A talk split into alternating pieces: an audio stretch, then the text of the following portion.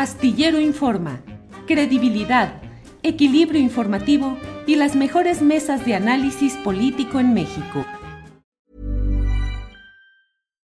Life is full of what ifs. Some awesome, like what if AI could fold your laundry? And some, well, less awesome, like what if you have unexpected medical costs?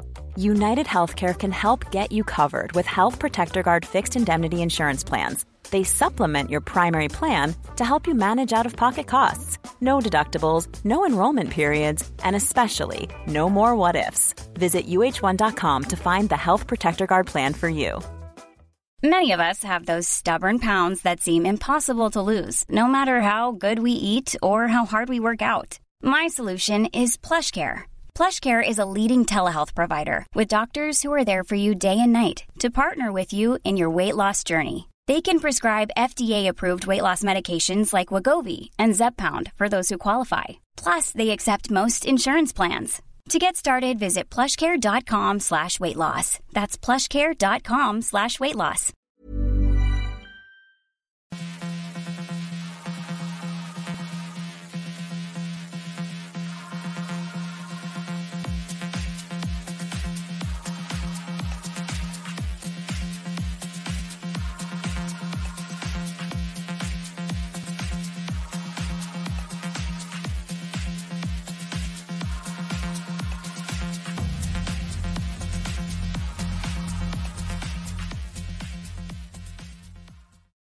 Muy buenas tardes, me da muchísimo gusto saludarlos en este miércoles 4 de enero, la una de la tarde en punto aquí en Astillero Informa y les recuerdo que nuestro querido Julio Astillero sigue de vacaciones ya unos días más, ya pronto va a regresar y tenemos mucha información.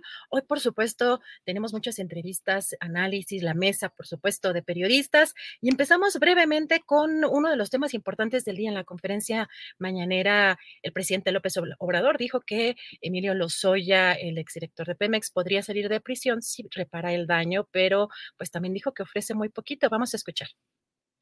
Si el señor Lozoya está dispuesto, sus eh, abogados, en la reparación del daño, pues sí, hay posibilidad de que pueda llevar su proceso en libertad, pero se tiene que reparar el daño. ¿Y cuánto dijiste? 3.4 millones de dólares. Ah, no. Está muy poquito. No, no. Eso lo ve el Ministerio Público y lo ve Pemex, pero no es esa cantidad. O sea, aquí no se puede asegurar cuánto fue el daño, pero sí hay peritajes y sí hay auditorías. Estoy seguro que esa cantidad de tres millones 3.4 millones de dólares. No, no, no es.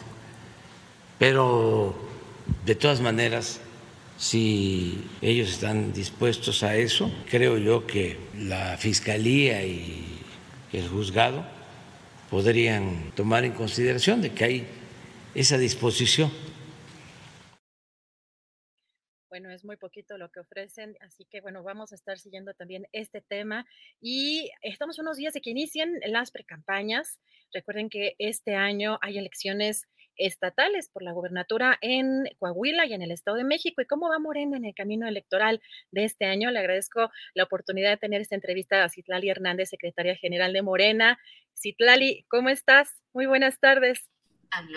Hola Adriana, buenas tardes. Qué gusto saludarte a ti y al auditorio. Feliz año. Feliz año, Citlali. Pues ya aquí estamos iniciando un año muy intenso en lo electoral.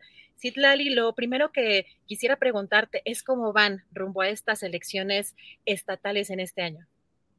Pues mira, bien, yo creo que Morena tiene altas expectativas.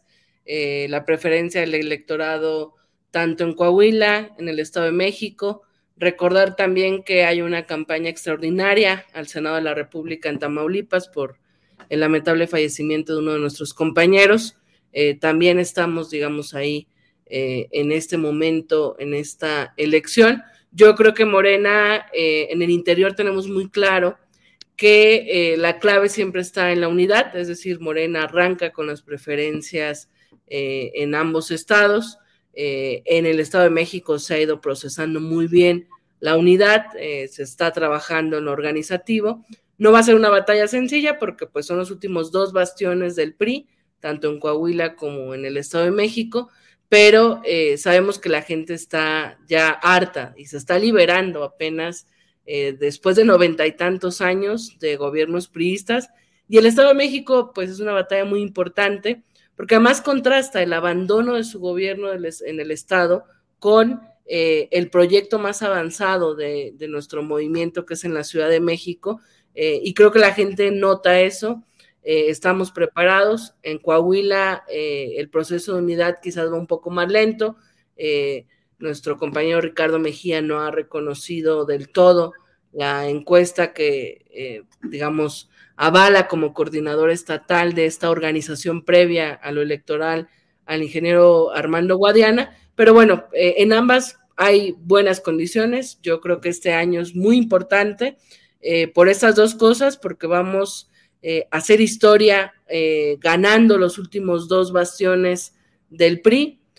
si ganamos Estado de México y Coahuila, con eso el PRI estaría gobernando ninguna entidad de la República, dejaría de gobernar un Estado de la República y por supuesto es la antesala al 2024, también antes de que acabe este año vamos a definir quién coordinará nuestros comités eh, de defensa de la transformación a nivel nacional rumbo eh, a las grandes batallas que tendremos también. En el 24, pero estamos optimistas, contentos, eh, sabemos que, perdón, que Morena sigue avanzando, organizándonos al interior y preparándonos para estas batallas electorales, pero también para que el movimiento de la transformación siga tejiéndose al interior con organización, eh, que la conciencia este año pueda eh, acelerar su paso en esta revolución de conciencias que también es el objetivo de Morena eh, y pues ya listas y listos para, para lo que viene. Sí, Lali, preguntarte, ya que tocas el tema de Coahuila, que hemos visto, pues por un lado, también una parte un poco forzada quizá del subsecretario de Seguridad Mejía Verdeja en la conferencia mañanera de aceptar pues esta encuesta un poco pues en, en, medio de una presión mañanera, ¿no? De, de, un foro como la conferencia mañanera, pero también de una petición de 37 consejeros, pues eh, si bien pueden ser afines al propio subsecretario Mejía eh, Verdeja, para que hagan otra encuesta y que se tome en cuenta, dicen, su opinión, cómo va aquí este conflicto, cómo lo están resolviendo y si hay, se hará otra encuesta o pues hay una, mm, pues, una resolución que tenga otra vía. Mira, en efecto, yo creo que Ricardo Mejía despertó un, movimiento, tiene simpatías en el Estado. Eh, hay consejeros de nuestro movimiento, de distintos actores eh, que lo tenían como el favorito. Eh, sin embargo, digamos, más allá de, que podamos en su momento discutir quizás otros métodos, estatutariamente tenemos dos métodos de elección el, consenso, que por supuesto no fue el caso, eh, la encuesta eh, como un determinante eh, de quién tiene el respaldo y el conocimiento de la gente. esta encuesta ha dado como resultado a Armando Guadiana. por supuesto, yo me alcanzo a imaginar que Ricardo Mejía tiene justamente la presión o la exigencia de sus seguidores de, de, no reconocer o de, o de, que se pueda volver a hacer otra encuesta. Eh, nosotros tenemos una obligación en el partido eh, de cuidar mucho nuestros procesos, lo hemos tratado de hacer cada día más, porque además, decirlo con mucha claridad, eh, esa es la última encuesta previo a la encuesta, a las encuestas del 2024, y nosotros queremos que tal cual el método que ha funcionado en nuestro movimiento siga siendo el método que defina las las, las coordinaciones, digamos, organizativas rumbo a las elecciones. Y en ese escenario, bueno, pues eh, nosotros eh, resguardamos ese método, eh, le pedimos comprensión a los militantes, simpatizantes de Ricardo Mejía, pero también llamarles a que cerremos filas, es decir, el, la historia de nuestro movimiento ha dejado muy claro en las últimas elecciones que cuando vamos unidos, esta intención del voto que la gente tiene hacia Morena se fortalece. Cuando hay divisiones, cuando no logramos ponernos de acuerdo, las cosas se complican un poco en lo electoral. Entonces, bueno, pues eh, seguimos en diálogo, atendiendo pues a consejeros. hoy por hoy lo que te digo es que esta es la encuesta, este es el método. ya inicia el proceso electoral en, unos cuantos días, arrancarán las campañas en algunos meses y, pues más bien, eh, pues esperemos llegar con, la mejor cohesión posible. Eh, y yo creo que Ricardo Mejía será lo suficientemente responsable para tratar también de convencer a sus seguidores, simpatizantes, eh, pues de que lo importante, como lo ha dicho el presidente en todos los casos, más allá de las personas, pues es el proyecto y gobernar Coahuila, arrebatarle Coahuila al PRI, pues sin duda es eh, pues una posibilidad de hacerlo en unos cuantos meses y Morena tiene esa responsabilidad de asumir ese reto eh, y de iniciar un proceso de transformación en el Estado. Vamos a ver qué pasa, pero nosotros seguimos abiertos al diálogo, a la conciliación, a tratar de, generar este, esta comprensión de que si no respetamos nosotros nuestros métodos, eh, en la próxima, rumbo al 24, que hay algunas voces que han querido plantear otros métodos, pues no podremos nosotros sostenerlo. Entonces, eh, este es el método, este es el resultado que se dio eh, y vamos hacia adelante y, creo que ha habido también eh, claridad de nuestros dirigentes estatales, de otros consejeros, ha habido un cierre de filas incluso del otro competidor, de Luis Fernando Salazar, con, con, Guadiana. Vamos a ver qué pasa, digamos, en los próximos días con, con Mejía, sobre todo con sus seguidores, que insisto, eh, eh, él despertó esas ganas de algunos que no se sientan representados quizás de la mejor manera con nuestros, otros compañeros, pero con, esa, con ese liderazgo y con esa responsabilidad, eh, yo creo que Ricardo Mejía hará lo propio para que, para que ganemos el Estado sin mayor complicación. Sí, Tlali, y preguntarte también, porque estamos ya unos días de que también tengan que quedar registradas estas eh, coaliciones rumbo a las elecciones de este año, si ya tienen eh, amarradas las, las, coaliciones con el Partido Verde y con el Partido del Trabajo. Eh, para Coahuila, pero particularmente para el Estado de México, donde hace pues algunas semanas veíamos al partido del, al Partido Verde decir que irían que irían solos. Mira, eh, yo creo que nuestros dos aliados, tanto el PT como el Verde, eh, se enfrentan todo el tiempo a una complejidad. Es decir, la fuerza que tiene Morena, el respaldo que tiene Morena, a veces puede poner, como lo hizo en su momento en el 18, en riesgo el propio registro de los partidos más chiquitos, digamos, ¿no? Eh, que le pasó al PES en 2018.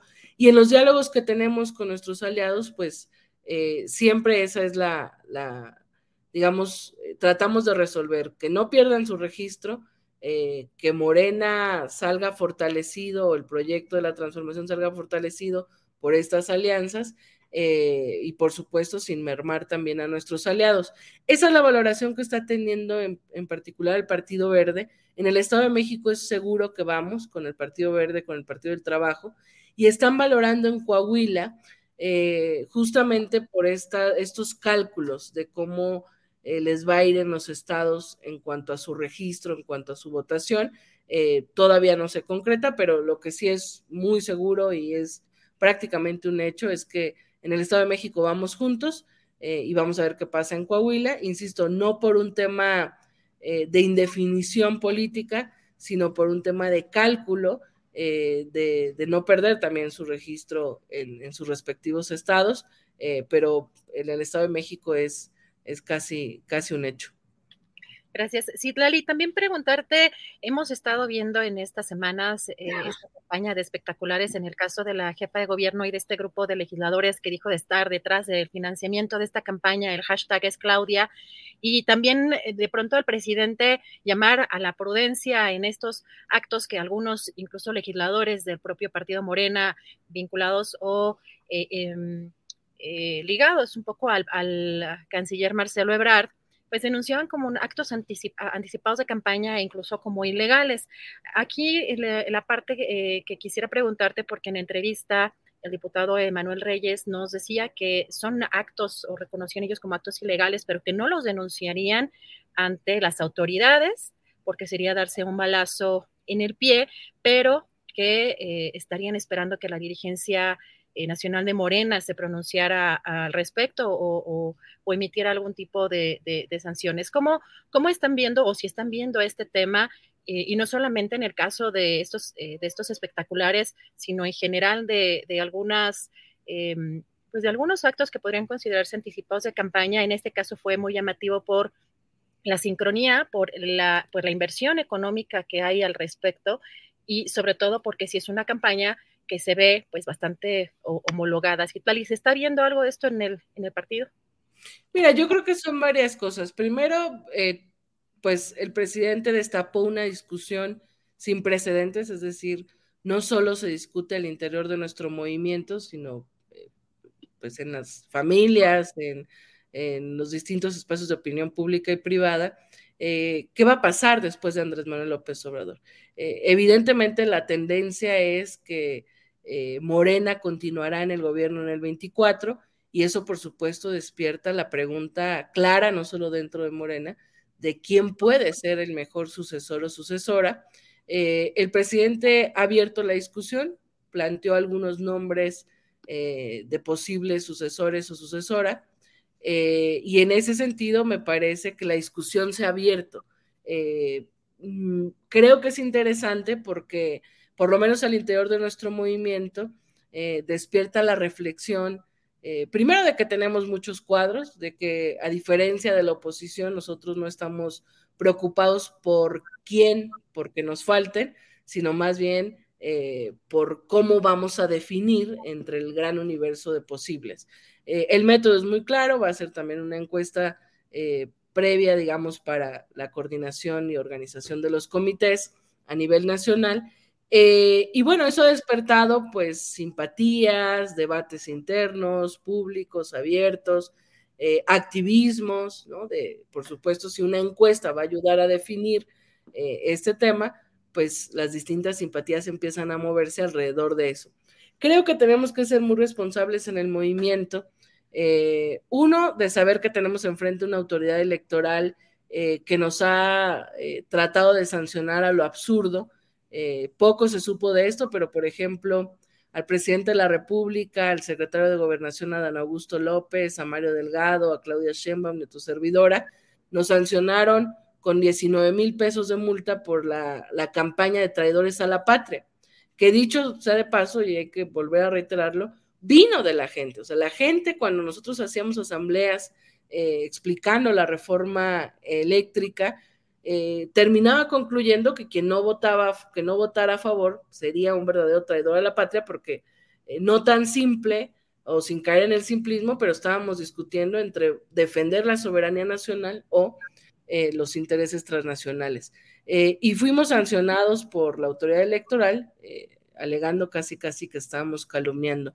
Y hay otra serie de sanciones que se han ido llegando, que han llegado, digamos, del Instituto Nacional Electoral al extremo, incluso de pretender, aunque el tribunal ha revocado algunas de ellas, de pretender prohibirnos hacer mítines como estos eventos que recordarás tú y el auditorio, que después de la elección del 21 hicimos eventos de unidad tanto en Coahuila como en el Estado de México, en la claridad de que pues es la, batalla que venía, sin llamar al voto, sin hacer ninguna campaña, sin definir candidatos y, o candidatas.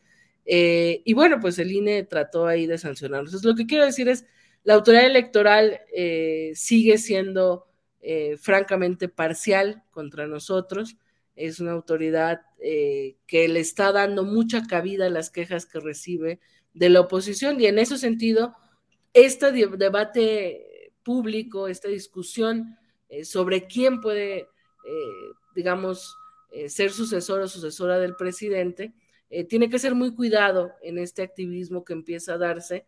incontrolable porque nuestro movimiento es cada día más vivo y nuestro y un movimiento eh, tiene creatividad, tiene eh, activismo. Eh, claro, los espectaculares se ven y llaman la atención porque no cualquiera puede pagar un espectacular, pero hay otra serie de, activismos que vemos que, se están haciendo.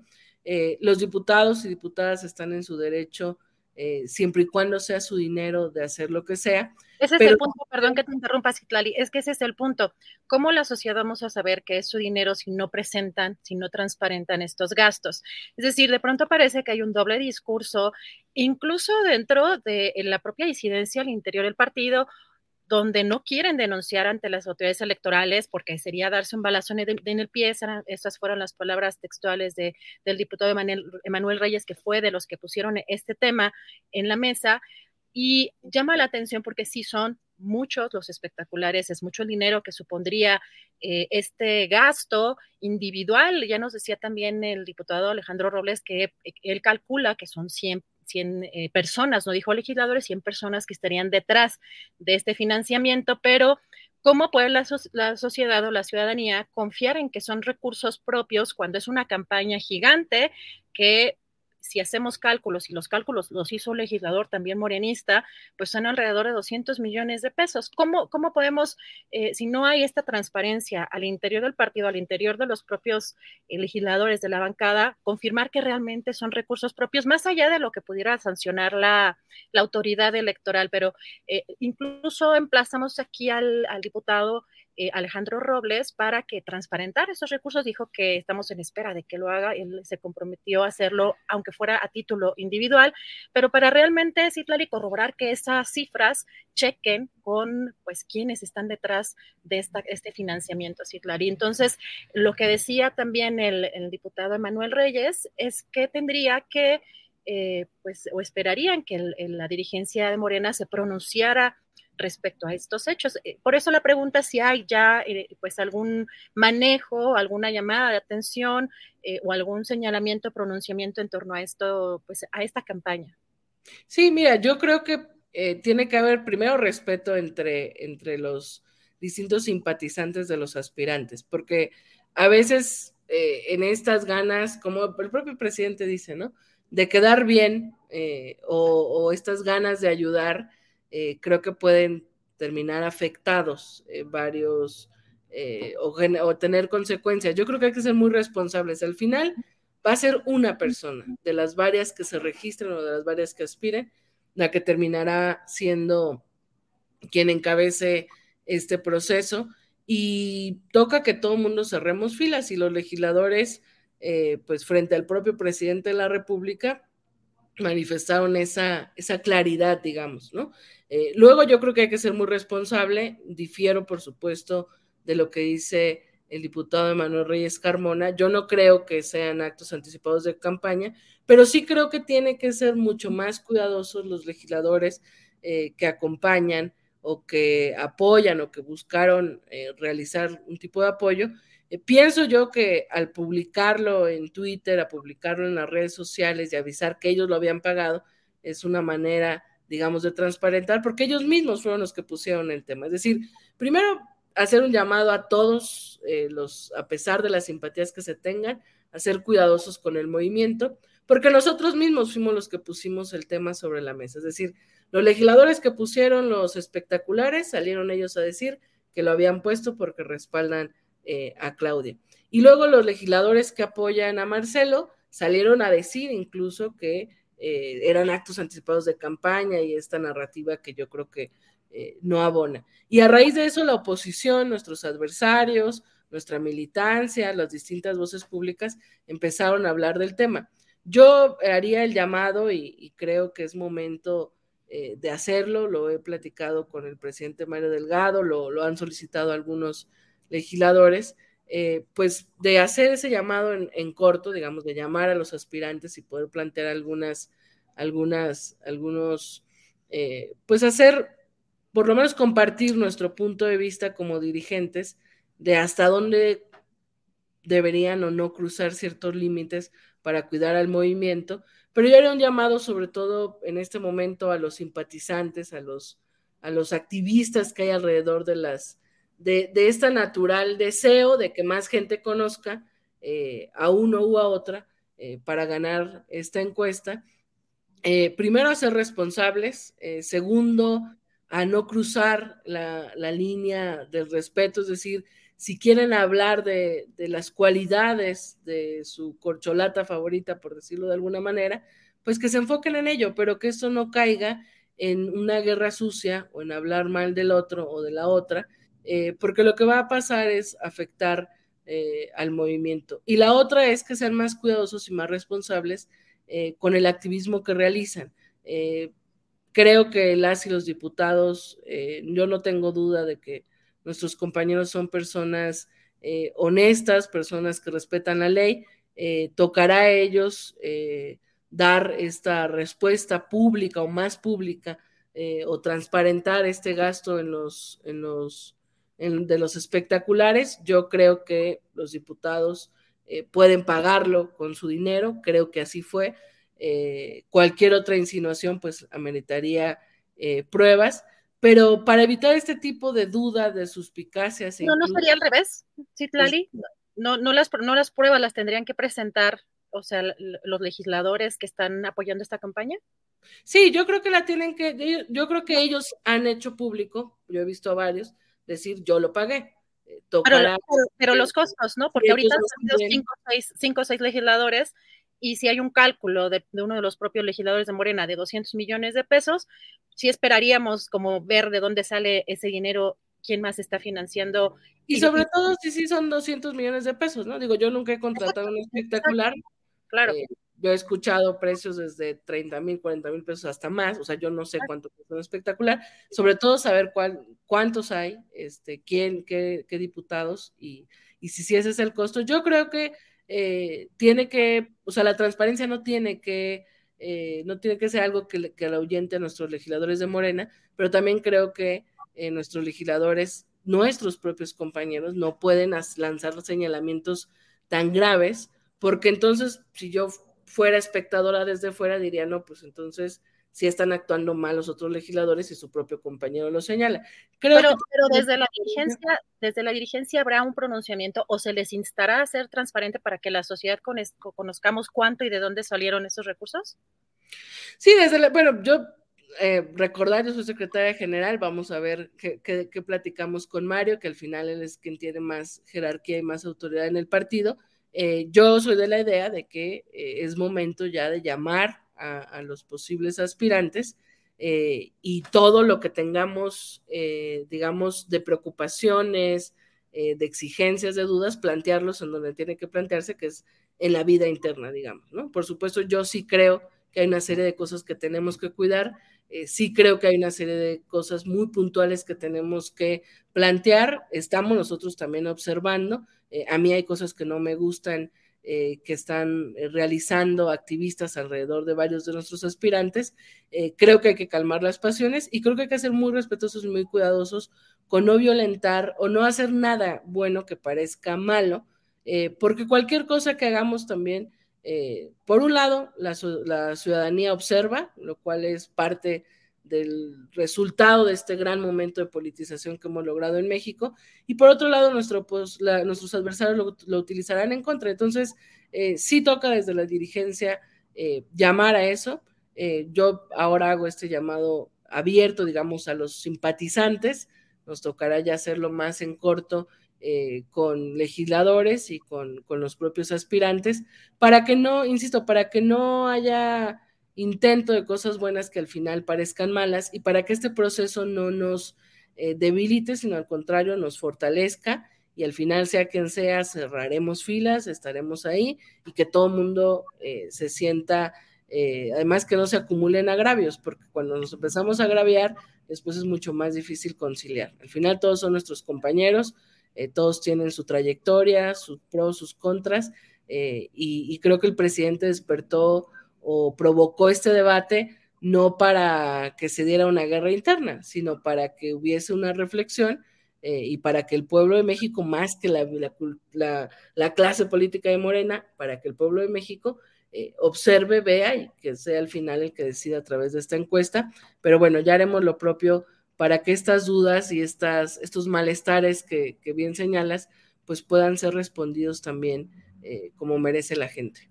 Gracias, Itlali. Y la, finalmente agradeciéndote la oportunidad de platicar contigo en este día eh, sobre este camino electoral que viene este año, la elección, bueno, las encuestas más bien, las encuestas para eh, para el 24 se van a hacer, eh, ¿en qué fecha? Pues mira, seguramente las haremos antes de que acabe este año para tratar de, procesar cualquier cosa al interior, para procesar la cuestión y demás, eh, pero en su momento, seguramente en estos días, lo platicaremos con la Comisión de Elecciones, con, con, la propia dirigencia nacional, pero sí creemos que tiene que ser antes de que acabe este año. Este año. Perfecto, Citlali, te agradezco, estaremos muy atentos a esta información. Te agradezco mucho la oportunidad de platicar contigo y estamos en contacto. Feliz año y te mando un fuerte abrazo, Citlali. Al contrario, Adriana, un gusto y aquí estamos a la orden. Feliz año. Gracias a Citlali Hernández, secretaria general de Morena, por esta entrevista. Y vamos a, entrar, vamos cambiando rápido de tema, eh, porque eh, pues uno de los temas que también han sido dolorosos en estos últimos años, pues han sido sobre todo pues, en lugares en donde no hay mucha, mucho acceso a la información. El 21 de junio de 2020, 15 indígenas icuts en Guasantlán del Río, población de San Mateo del Mar en Oaxaca, en la región del Istmo de Tehuantepec, fueron torturadas y masacradas, quemadas vivas por una turba entre 15 y 300 personas fueron masacradas 15, 15 indígenas y cuts. Y hace unos días eh, lo que vimos es que hubo una detención de uno de los implicados, el cual habría encabezado eh, a estos grupos eh, paramilitares que realizaron actos para que se llevara a cabo esta, esta matanza. Y las víctimas de Guasantlán del Río denunciaron que esta audiencia donde se liberó a este implicado estuvo plagada de irregularidades y por eso agradezco la oportunidad de platicar con Jorge Arroyo. Él es vocero político del Comité de Víctimas y Familiares y CUTS de la masacre de San Mateo del Mar. ¿Cómo está, Jorge? Muy buenas tardes. ¿El em, micrófono? Buenas tardes, señorita Adriana. Estamos, este, eh, Alejandro Abasolo, presidente del Comité de Víctimas, representante del Comité de Víctimas, y Jorge Arroyo. Y sí, licenciada Adriana, fíjese usted que en el 2021 agredieron a nuestros compañeros y a nuestras compañeras dos, dos veces. El 3 de, el, del 2 para el 3 de, bueno.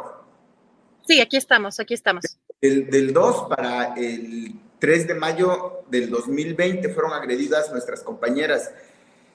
Fíjese usted que en el dos, antes del 2016 en San Mateo del Mar no había posibilidad de, no había ninguna posibilidad de que las mujeres votaran. Eh, tenían prohibido salir a votar, pero el 16, el, en el año 2016 se les dio la oportunidad y no los caciques locales, por decirlo, los grupos paramilitares priistas, impidieron que que entrara en vigor el mandato del Instituto Estatal Electoral y de Participación Ciudadana, en donde mandataba que también las mujeres participaran en las elecciones. Entonces los caciques dijeron que no iban a votar y no fue hasta el 2017 cuando em, este, se hicieron algunos procesos y ya pudieron votar algunas compañeras. Pero en el 2019 ya abiertamente votaron nuestras compañeras, las compañeras mujeres. Derivado de que pudieron participar las mujeres, hubo un, ataque sistemático de parte de los cuerpos paramilitares identificados con el PRI. En ese entonces, acá en Oaxaca gobernaba el señor Alejandro Murat y ellos estaban, los, los grupos paramilitares estaban muy identificados con, con el gobierno del Estado. Entonces, el 3, del 2 al 3 de mayo fueron detenidas algunas de nuestras compañeras, fueron violentadas físicamente, fueron detenidos 14 compañeros de nosotros y, nuestras compañeras, aparte de que fueron violentadas físicamente, fueron violadas. Eh, tuvieron abuso de connotación sexual, por decirlo. Y entonces nuestras compañeras fueron, salieron de, después de las agresiones, salieron para la Fiscalía de Salina Cruz. Y ahí en la Fiscalía de Salina Cruz les negaron la atención. Entonces nuestras compañeras se trasladaron a la capital del estado, a Oaxaca de Juárez, y fueron a la Fiscalía. Y tampoco les, les tomaron las denuncias Ahí sí, le, les, este, sí recibieron algunas declaraciones, pero no formalizaron nada. Y luego nuestras compañeras fueron a buscar a la, a la Defensoría de los Derechos Humanos del pueblo de Oaxaca, pues medidas cautelares. Y pues no tuvieron medidas cautelares. Entonces, en un acto de, en un acto político, ellas decidieron tomar la, el edificio de la agencia de Guasantlán del Río y ahí permanecieron un mes o un poco más de un mes hasta que eh, fueron desalojadas nuestras compañeras el 21 de junio del 2020. Ese día se festejaba el Día del Padre, nuestras compañeras estaban reunidas ahí con sus familiares, había este, familiares de ellas y había padres de familia. Y entonces un grupo de agresores debidamente identificados, más de 300 personas, fueron a agredir a nuestras compañeras.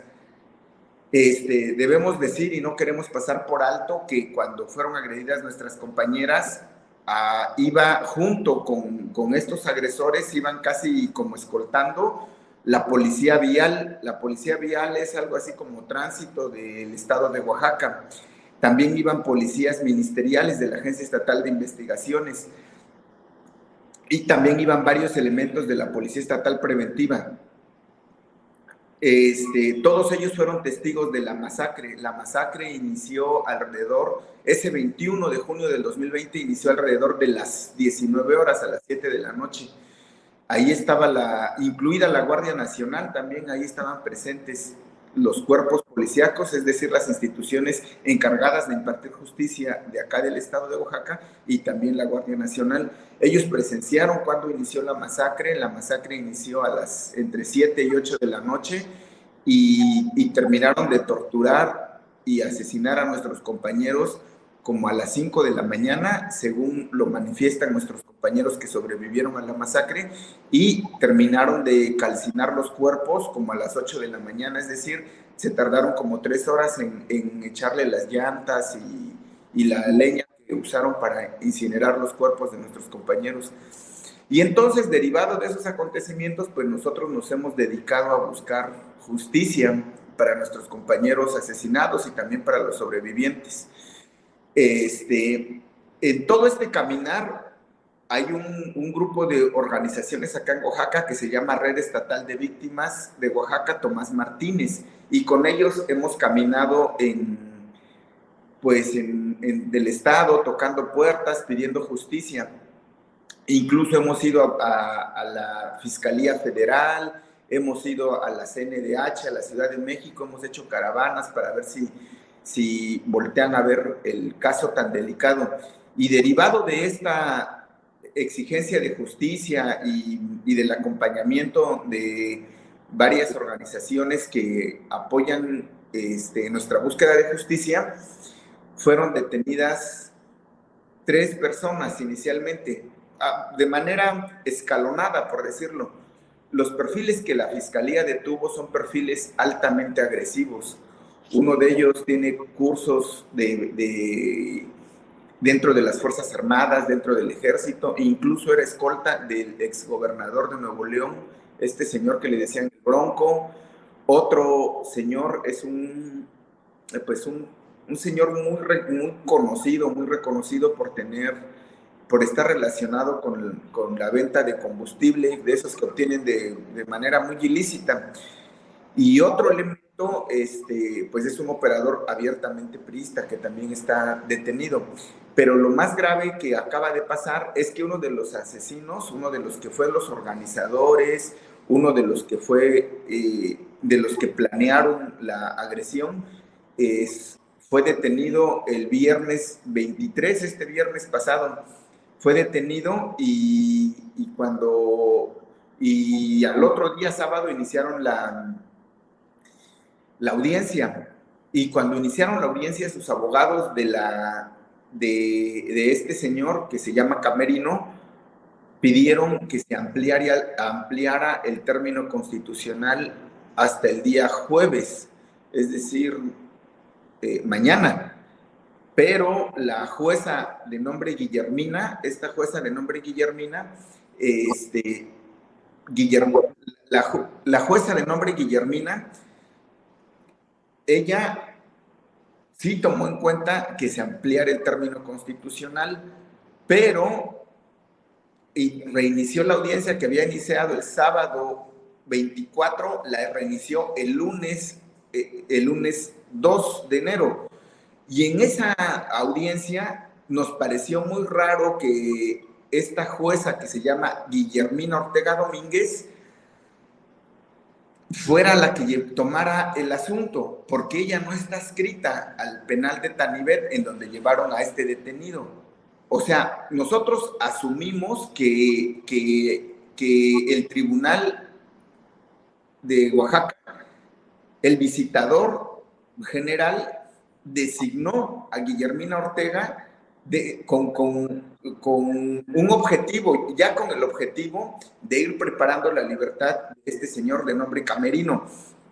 Entonces, cuando, cuando nosotros entendimos que la visitaduría nombraba a una jueza exprofeso para ese caso, nosotros ya empezamos a tener miedo. Pero el lunes, el, el, el, día lunes 2 de diciembre, empezó a decirse adentro del pueblo, el pueblo de San Mateo del Mar tiene poco más de 15 mil habitantes, pero geográficamente es muy pequeño. Tiene 15 mil habitantes, entonces la población es, es, es más o menos densa. Y cuando se empieza a comunicar en el pueblo, la gente cercana al presidente municipal empezaron a decir que habían ya ah, dado un apoyo económico, decían, a la jueza Guillermina Ortega. Nosotros la verdad es que no le hicimos caso a eso porque pensamos es una más de los es una mentira más, el, el caso está debidamente sustentado, el MP está sustentando muy claramente eh, la configuración de los 13 delitos de homicidio y los dos delitos de feminicidio. Y entonces nosotros no le hicimos caso, pero resulta que el lunes 2 la jueza se dedicó a actuar como si fuera ella la defensora de este señor este, que se llama Camerino. Y ya como a las 8 de la noche dijo que no lo iba a vincular al proceso.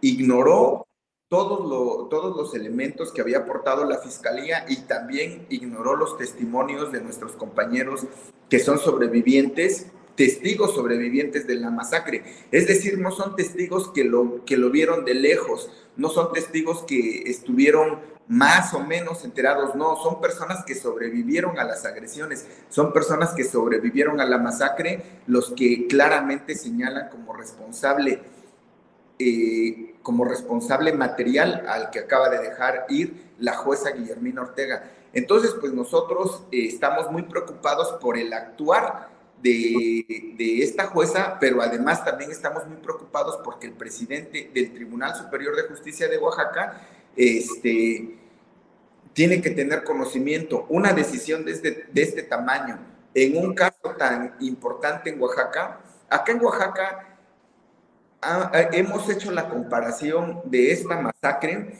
con los crímenes que pasaron, no sé si se acuerda usted, hace años en Acteal, allá en Chiapas, cuando asesinaron un grupo de paramilitares a unas personas que estaban en una iglesia.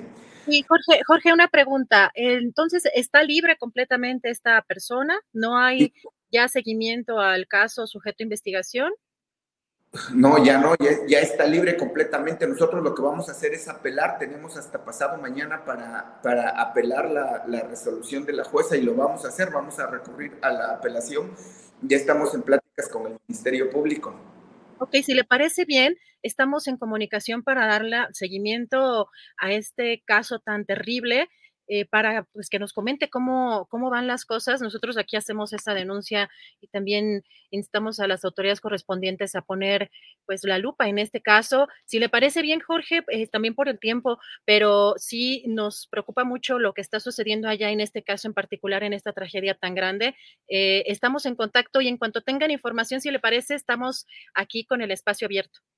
Muchísimas gracias, licenciada Adriana. Gracias. Gracias, gracias a Jorge Arroyo, vocero de las víctimas de San Mateo del Mar, una situación muy lamentable allá. Y de verdad que estaremos seguimiento, dándole seguimiento al tema. La, eh, pues también Julio puso también este tema eh, eh, en la agenda eh, hace ya algunos, algunos meses. Vamos a cambiar de tema porque pues también lo que sucedió el fin de semana, el domingo y el lunes en Ciudad Juárez es pues también de alerta en este motín en el penal de Ciudad Juárez y con reos fugados, lamentablemente también con custodios asesinados y una situación que preocupa también en términos de la ciudadanía en esa zona. Y por eso agradezco a Miguel Silerios, periodista en Ciudad Juárez. ¿Cómo estás, Miguel? Muy buenas tardes. ¿Qué tal, Adriana? Buenas tardes, un gusto saludarte. Igualmente, Miguel, pues eh, preocupados por todo este tema que al parecer ya había denuncias también, pues de muchos años atrás respecto a lo que pasaba o de un autogobierno en este cerezo en Ciudad Juárez y también que es el tercer intento de un líder eh, criminal como el Neto para salir, para escapar de, prisión. ¿Cómo están las cosas y cómo fue el traslado también eh, de, de los propios reos, más de 150 reos que fueron trasladados a penales federales, Miguel? Bueno, actualmente la ciudad ha regresado a una aparente calma, aunque persiste una sensación de expectativa en la población. Estos hechos violentos y enfrentamientos iniciaron, eh, como sabes, en el Centro de Reinserción Social número 3, es la eh, prisión estatal en Ciudad Juárez. Iniciaron el pasado domingo, las primeras horas de 2023, y durante el lunes se extendieron a otras partes de la ciudad. Estos enfrentamientos hasta el momento han reportado más de una veintena de muertos entre custodios, agentes eh, estatales de la policía investigadora, integrantes de grupos criminales, y se ha reportado también la fuga de 30 reos, entre quienes se encuentra Ernesto Piñón de la Cruz, alias El Neto, quien es identificado como líder de la organización criminal Los Mexicles, que tiene una vasta población en los, en los cerezos del estado de Chihuahua, y que controlan varias actividades ilícitas eh, en, eh, en, el Estado. Como comentas, eh, ayer, durante las primeras horas de la mañana, se dio el traslado de un total de 191 reos, personas privadas de la libertad que son consideradas de alta peligrosidad por las autoridades, personas que han sido condenadas por ilícitos como homicidio, secuestro, violación y crimen organizado. Desde la mañana se dio una fuerte movilización de corporaciones de los tres órdenes de gobierno, en, un operativo en el que autoridades estatales entregaron al Ejército y a la Guardia Nacional en el aeropuerto de Ciudad Juárez a estos 191 eh, prisioneros que se informó serán trasladados o han sido trasladados ya a penales federales ubicados en los estados de Nayarit, Veracruz, Chiapas, Oaxaca y el Estado de México. Miguel, ¿cómo está en estos momentos, eh, sobre todo, eh, pues el ánimo social eh, después de, situación, de una situación de varios días de incertidumbre, sobre todo en, este tema de, pues de que hay varios prófugos eh, de peligrosidad, entendemos mediana por lo que difundieron algunas fichas, pero ¿cómo está el, eh, pues la, pues la ciudadanía en, esa zona, Miguel? En este momento se ha vuelto a una aparente calma, sin embargo la ciudadanía sigue a la expectativa de nuevos acontecimientos porque cuando se han dado situaciones de este tipo, eh, recordemos que hubo una situación similar el pasado 11 de agosto, el 11 de agosto de 2022, una ola de violencia que desencadenó los asesinatos de 11 personas en distintos puntos de la ciudad, pero que inició precisamente en el cerezo número 3. Entonces la población tampoco es ajena a este tipo de situaciones. Se sabe que las condiciones en esta prisión, vaya, se trata de una prisión prácticamente controlada por los reos, donde están líderes de grupos criminales y también integrantes de las mismas agrupaciones y desde donde frecuentemente se ordenan también ilícitos. Entonces, desde mi punto de vista, la ciudadanía sigue a la expectativa de lo que pueda pasar en la ciudad, porque son situaciones eh, que se van generando, de pronto hay un incidente en alguna parte de la ciudad, se dan persecuciones eh, y vaya, ha habido incluso ataques aleatorios contra la población civil. Entonces, eh, la ciudadanía sigue la expectativa, pero creo que en este momento eh, la ciudad ha vuelto un poco más a la normalidad, se ve más gente en las calles. Eh, bueno, esa es la situación en este momento. Oye, Miguel, llama mucho la atención las imágenes que también hemos visto también algunos medios de comunicación de lo que era al interior de este penal. Hay información, bueno, supimos ayer que cesaron al director de este penal. Hay información de esta este personaje, sobre esta persona que no ayer la, la, gobernadora y sobre lo que está pasando, investigaciones interior del penal. Sí, bueno, como comentas, eh, el pasado lunes las autoridades federales dieron a conocer todo lo que encontraron al interior del penal, ¿no? Entre lo que se encontraban armas, de, armas largas, armas cortas, munición de distintos calibres, también encontraron varias dosis de drogas, de marihuana, de cristal, de cocaína y de heroína, e incluso dinero en efectivo, encontraron 1.7 millones de pesos en una caja fuerte dentro de una de las celdas, y de estas celdas se detectaron 10 que fueron eh, calificadas como VIP por las autoridades, celdas que cuentan con comodidades, con lujos a los que obviamente no tendrían que tener acceso eh, los reos, y eh, producto de, todos estos hallazgos, el propio fiscal general del Estado, Roberto Fierro, reconoció en rueda de prensa el lunes la corrupción que impera al interior del penal y como consecuencia se anunció ayer la destitución del director del penal, Alejandro Álvarez Telles. Eh, no hay mayor información acerca de, de, este personaje, sin embargo, la gobernadora sí anunció que además de la, de la destitución se mantiene una investigación para deslindar responsabilidades no solamente al ex titular de la prisión, sino también a todo el personal operativo y administrativo del Cerezo número 3. Miguel, Miguel Silerio, te agradezco mucho la oportunidad de platicar contigo y actualizar de lo más relevante que está sucediendo allá. Eh, pues de pronto es muy complicado el, el, obtener información fidedigna en estos momentos, sobre todo pues donde está involucrada la seguridad, incluso de la propia ciudadanía. Así que te agradezco mucho la oportunidad de platicar contigo, Miguel, y estamos en contacto. Gracias, Adriana. Hasta luego. Gracias. Hasta luego, Miguel Silerio, periodista en Ciudad Juárez. Y vamos a otro tema, a otro estado, un tema pues también muy interesante porque al parecer hay un nuevo código urbano en Aguascalientes que está favoreciendo a la industria inmobiliaria. Vamos a platicar con Mónica Cervón, ella es periodista colaboradora de PopLab y Proceso. ¿Cómo estás, Mónica? Muy buenas tardes. Hola, buenas tardes, Adriana. Muchas gracias por el espacio. Al contrario, Mónica, vimos tu trabajo en PopLab y llama mucho la atención que en, estas, en estos últimos años hay un boom, sigue habiendo un boom en esta industria inmobiliaria. Eh, hay muchas, buscan estos, eh, esta industria inmobiliaria impulsar desde los propios gobiernos políticas que les favorezcan. Cuéntanos, ¿qué está pasando en Aguascalientes? Pues sí, justo como lo comentas, Adriana, la verdad es que la industria inmobiliaria en todo el país pues está causando diversos efectos. Hay estados que ya viven una burbuja inmobiliaria. Aguascalientes está cerca de, vivir algo similar. Y bueno, lo que pasó es que eh, el primero de diciembre pasado se, se, aprobó por unanimidad en el Congreso del Estado el nuevo Código Urbano. El, nuevo, el Código Urbano en Aguascalientes es el documento que regula pues todos los temas de construcción, todo el tema de planeación, de la expansión de la mancha urbana, que pone condiciones justamente a la industria inmobiliaria y que, digamos, plantea eh, las bases del crecimiento del Estado. Y este, bueno, es uno, de los documentos más importantes para, para generar pues políticas públicas.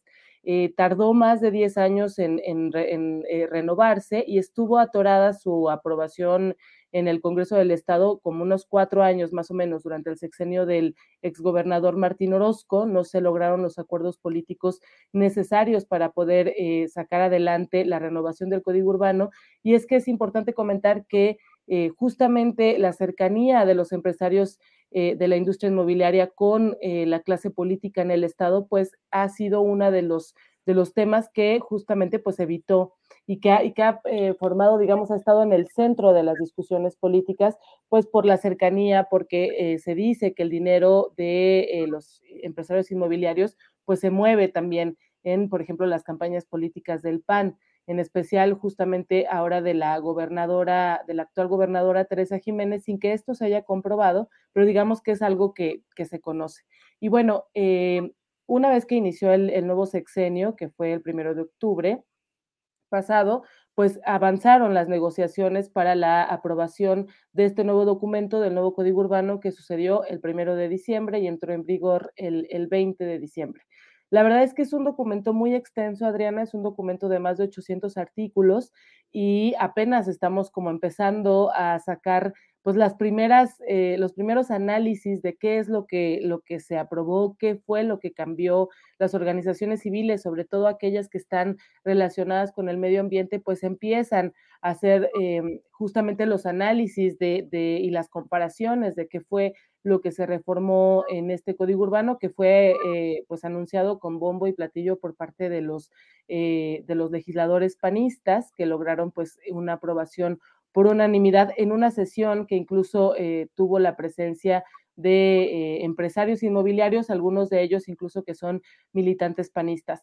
Y bueno, lo que conocemos como en un primer eh, análisis de, este gran documento es que pues es completamente un regalo para la industria inmobiliaria, facilita ah, em, la, mayoría de los trámites, digamos que les da manga ancha para que eh, sigan desarrollando eh, vivienda en Aguascalientes. Incluso eh, en el Congreso del Estado se reconocía que esa era una de las intenciones.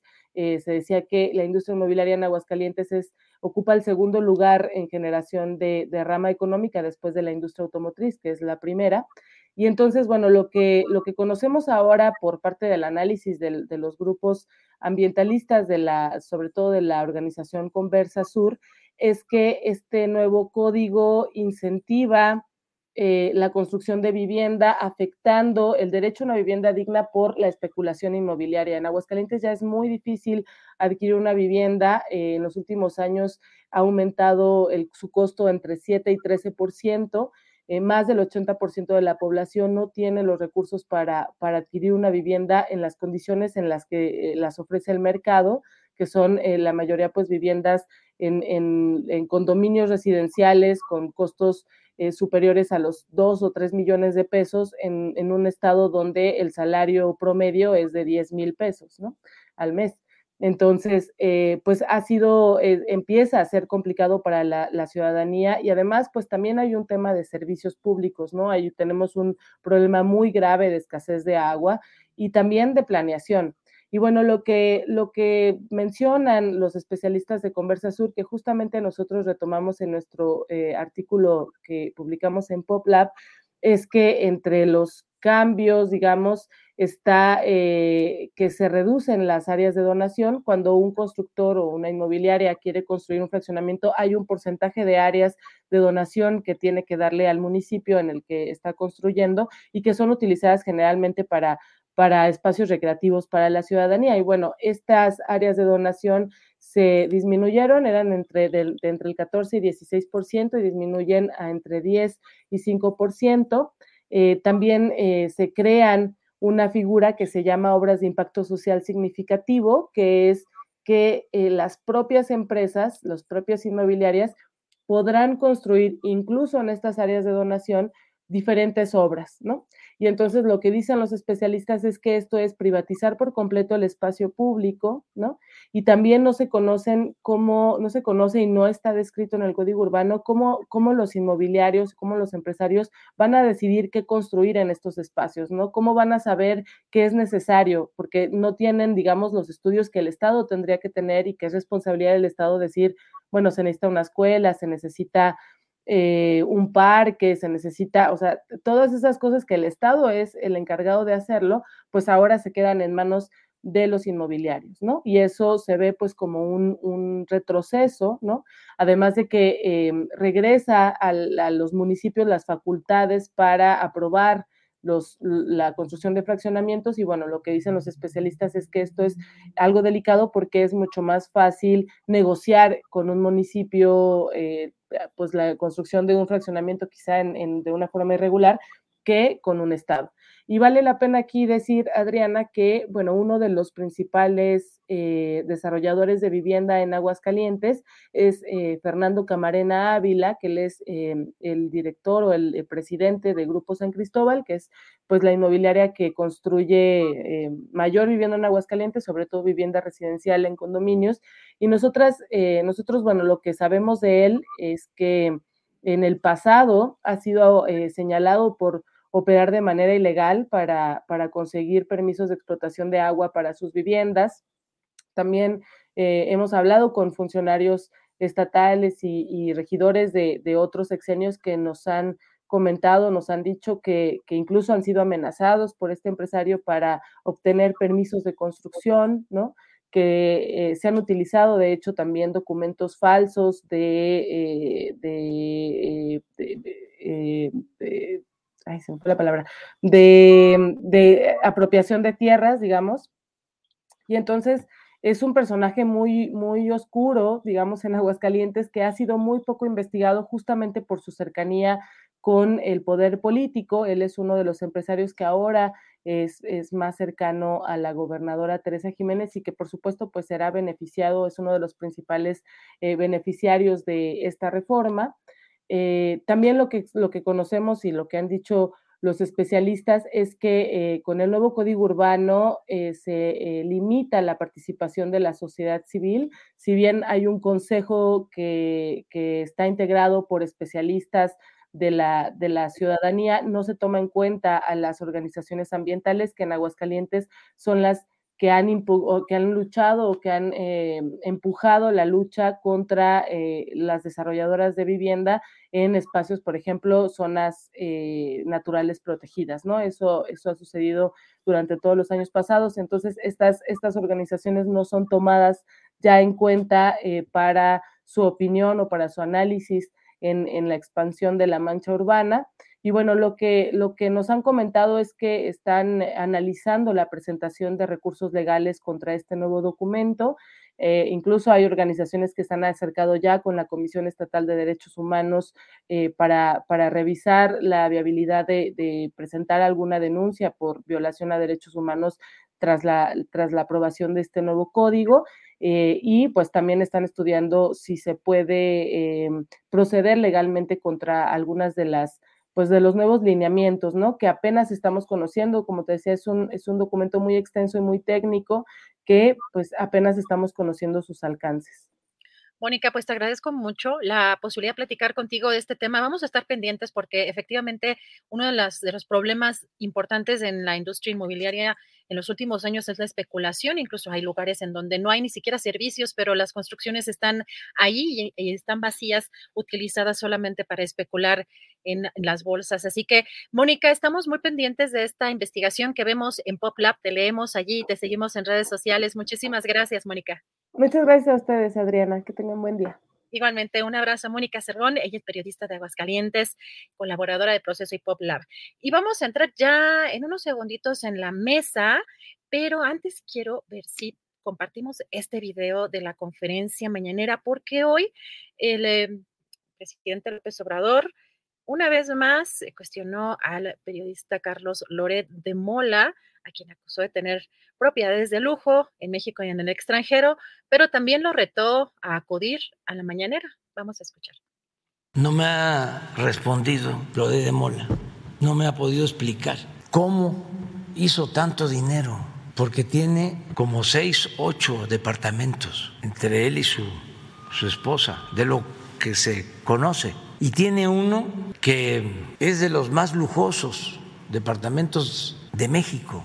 Y luego tiene una mansión en Valle de Bravo, una mansión. Ya para vivir en Valle de Bravo, digo, ahí vive gente muy trabajadora y también empresarios que merecen mucho respeto, pero se ha puesto de moda, ¿no? Para algunos eh, políticos irse a vivir allá. Entonces, este Loret tiene una casa, una mansión. Ojalá y la diera a conocer cómo la compró, en cuánto, y luego sus departamentos en el extranjero. Entonces, después que nos explique eso, pues ya va a tener mucha autoridad moral, credibilidad. Y si de pasada nos explica cómo fue que hizo el montaje, aquí que vengan a explicarnos cómo fue que hizo el montaje cuando García Luna, cuando este, agarraron en televisión, en el canal de las estrellas, metiéndole su zape a Vallarta. Me está pegando, señor. No, ríete. Casi le decía. Y ahí está, el gran periodista, famoso periodista. Burroughs Furniture is built for the way you live. From ensuring easy assembly and disassembly to honoring highly requested new colors for their award-winning seating, they always have their customers in mind. Their modular seating is made out of durable materials to last and grow with you. And with Burrow, you always get fast, free shipping. Get up to 60% off during Burrow's Memorial Day sale at burrow.com slash ACAST. That's burrow.com slash ACAST. burrow.com slash ACAST. I'm Sandra, and I'm just the professional your small business was looking for. But you didn't hire me because you didn't use LinkedIn Jobs. LinkedIn has professionals you can't find anywhere else, including those who aren't actively looking for a new job, but might be open to the perfect role, like me. In a given month, over 70% of LinkedIn users don't visit other leading job sites. So if you're not looking on LinkedIn, you'll miss out on great candidates like Sandra. Start hiring professionals like a professional. Post your free job on linkedin.com/people today. Una vez más le tundió a Carlos Loret de Mola. Ya entramos en la mesa de análisis con los colegas Arturo Cano, Juan Becerra Costa y Alberto Nájar. Arturo, ¿cómo estás? Buenas tardes. Muy buenas tardes, Adriana, Juan, Alberto, ¿cómo les va? Todavía se dice, eso es lo que iba a decir, todavía se dice feliz año hasta el viernes, ¿verdad? Pues todavía creo que creo que el consenso es que se puede seguir diciendo esta semana todavía. Así es. Gracias, Arturo Cano. Juan Becerra Costa, feliz año. Buenas tardes. Feliz año, querida Adriana, Arturo, Alberto. Un abrazo muy fuerte, muy apretado a quienes nos están viendo y escuchando. Pues pura cosa buena en este 2023. Qué gusto además, pues iniciarlo con ustedes. Gracias, Juan Becerra Costa. Eh, ay, feliz año, Alberto Nájar. ¿Cómo estás? Diferente escenario el día de hoy. Sí, la verdad es que bueno, pues, feliz año, muchas gracias. Buenas tardes, Arturo, Adriana, por supuesto, Juan y todos los que nos acompañan. Pues es que aquí donde estoy en su casa, pues eh, las, la luz luego de pronto traiciona y tengo que andarle buscando, improvisando ahí cajas y todo, porque pues ya, ahora sí como dicen ustedes, producciones con lo que hay. Es lo que hay, así es, es lo que hay. Y Arturo Cano, empezamos esta mesa, bueno, sigue esta semana con la polémica de la Suprema Corte, luego de que se dio a conocer que en la votación quien resultó ganadora es Norma Lucía Piña, y todavía está pendiente incluso el tema de el supuesto plagio de Yasmín Esquivel, pero pues la oposición le parecía muy contenta también con esta designación y hoy el presidente López Obrador criticó a la Corte particularmente, dice que solamente defiende intereses económicos y que no hay una resolución que haya ayudado al pueblo. Esto dijo en la mañanera Arturo Cano. ¿Cómo ves todo esto que está pasando en torno a la Corte? Bueno, pues eh, creo que, que la oposición va a seguir celebrando algunos días este nuevo triunfo sobre la dictadura, eh, porque así es como narran o así es como asumen lo que en cualquier otro país o en cualquier sociedad democrática pues es un proceso normal de renovación eh, de los órganos de los órganos del Estado. Eh, desde que arrancó prácticamente este sexenio, pues eh, los intelectuales de la oposición acuñaron una expresión para resumir su, estrategia contra, contra este gobierno obradorista, la expresión de la deriva autoritaria. nos conduce el gobierno del observador a la destrucción de las instituciones, eh, va en contra de la democracia, nos va a volver Venezuela, ya eso ya es sus expresiones más, más grotescas. Pero ¿qué es lo que tenemos en la realidad? ¿Qué es lo que vimos en estos días en el caso de la, de la Suprema Corte, independientemente de, ese tremendo eh, eh, error de, de, la, de la respuesta de la ministra Yasmín Esquivel a la eh, cuando salió a la luz el plagio de, su juventud con su tesis de licenciatura. Yo creo que independientemente de eso, pues vimos un proceso de renovación de la presidencia de la Suprema Corte en la que los propios ministras y ministros eh, desbancaron a uno, eligieron a otro, jugaron con sus votos y terminaron eligiendo con sus reglas y sus procedimientos a quien encabezará ese, ese poder del, del Estado. Y de la misma manera hemos visto en estos años del gobierno de Andrés Manuel López Obrador, pues elecciones democráticas donde en su mayoría ha ganado eh, Morena, a un Instituto Nacional Electoral haciendo su trabajo, incluso algunos dirían eh, siendo demasiado exigente con, con Morena y no con sus, con sus adversarios. Cuando se había visto, preguntémonos, por ejemplo, que le tumbaran eh, dos candidatos a gobernador a un presidente de la República. Eh, el Poder Legislativo aprueba unas iniciativas presidenciales, rechaza otra, como sucede en cualquier sociedad democrática. Eh, en los medios de comunicación hay una gran libertad de expresión, se llega en muchos de ellos incluso al, insulto, al, al poder presidencial. En fin, vivimos este, un, mundo muy opuesto a lo que desde el lado opositor, eh, desde el lado de los intelectuales de la oposición, se considera una, una deriva autoritaria. Y creo que eso fue lo que vimos ahora en la, en la Suprema Corte. Parece un, buen eh, avance en la designación de la, de la ministra Norma Piña y llama la atención que en la conferencia matutina de este día el presidente haya hecho una referencia eh, a quienes votaron por cuál de los dos aspirantes, porque recordemos que Ortiz Mena, el otro candidato, pues eh, obtuvo cinco votos por seis de la ministra Norma Piña. Hasta donde entiendo, esos votos fueron secretos y después destruidos al término de la sesión, pero el presidente nombró hoy uno por uno a los eh, a quienes votaron por cada una de las opciones y llama la atención que haya nombrado como votantes eh, a favor de Ortiz Mena, a quien él había eh, se había encargado de señalar como un exfuncionario que condona impuestos cuando estuvo en el sistema de administración tributaria, eh, pues llama la atención que tanto Saldívar como Loreta Ortiz, eh, esta última propuesta por el presidente López Obrador, hayan votado, según palabras del presidente, por esa opción y no por la de la ministra Norma Piña. Por otro lado, y en el caso de Yasmín Esquivel, solamente para rematar, pues como bien dices, todavía queda pendiente el tema de, de, su tesis de licenciatura, el tema del plagio, que ha abierto además un, un fuerte debate sobre eh, ese tipo de prácticas en la principal institución educativa del país.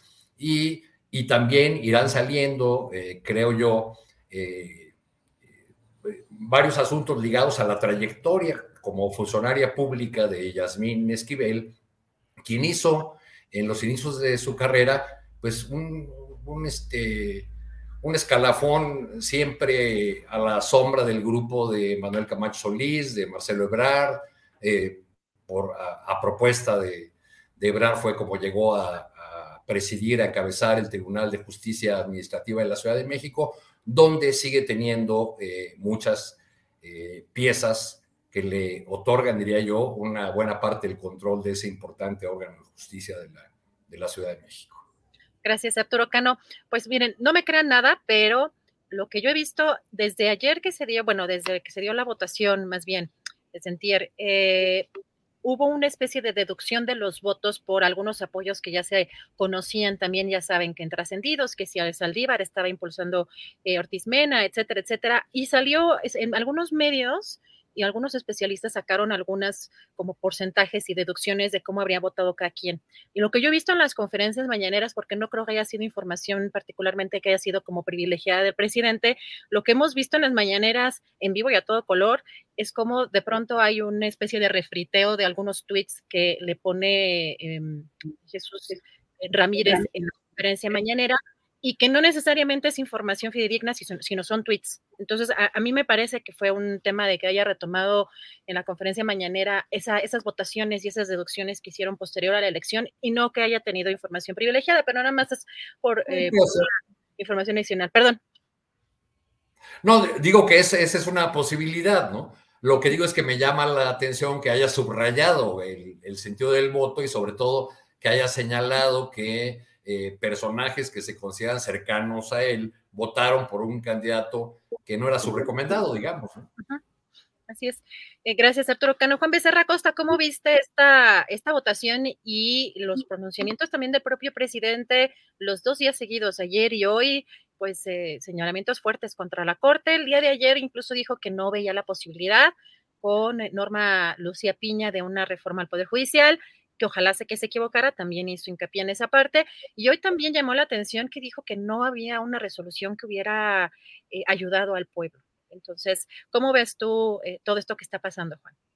Bueno, sobre la reforma necesaria, sin duda alguna, al Poder Judicial, eh, ya lo había dicho desde antes, ¿no? Que no se veía factible que pudiese ser durante este sexenio por distintos factores. Se suma uno más. Eh, pues, las declaraciones del presidente, las declaraciones pues, alrededores ha sido el tema y vemos cómo otra vez parte de la oposición lo ha interpretado pues más como que un triunfo, como un fracaso de Andrés Manuel López Obrador o de que sea, y verlo así, verlo como un fracaso de López Obrador, de López de quien sea, este, estaríamos, estarían hablando de que ven como fracaso que se haya respetado la división de poderes, lo que también me parece que sería un despropósito gigantesco, pero, pero bueno, ¿no? Quienes están diciendo esto son los mismos que en el 2021, cuando las elecciones intermedias dijeron haber triunfado al mismo tiempo en el que perdían cuatro estados. Entonces, pues no sé, en fin. Me parece que la ministra Piña, Adriana, ha sido eh, electa pues, como presidenta de la Suprema Corte de Justicia de la Nación, la primera mujer en ejercer este cargo, pues como un triunfo no más de ella. O sea, sí, pues es un triunfo de ella de entrada y un asunto que responde a distintos factores.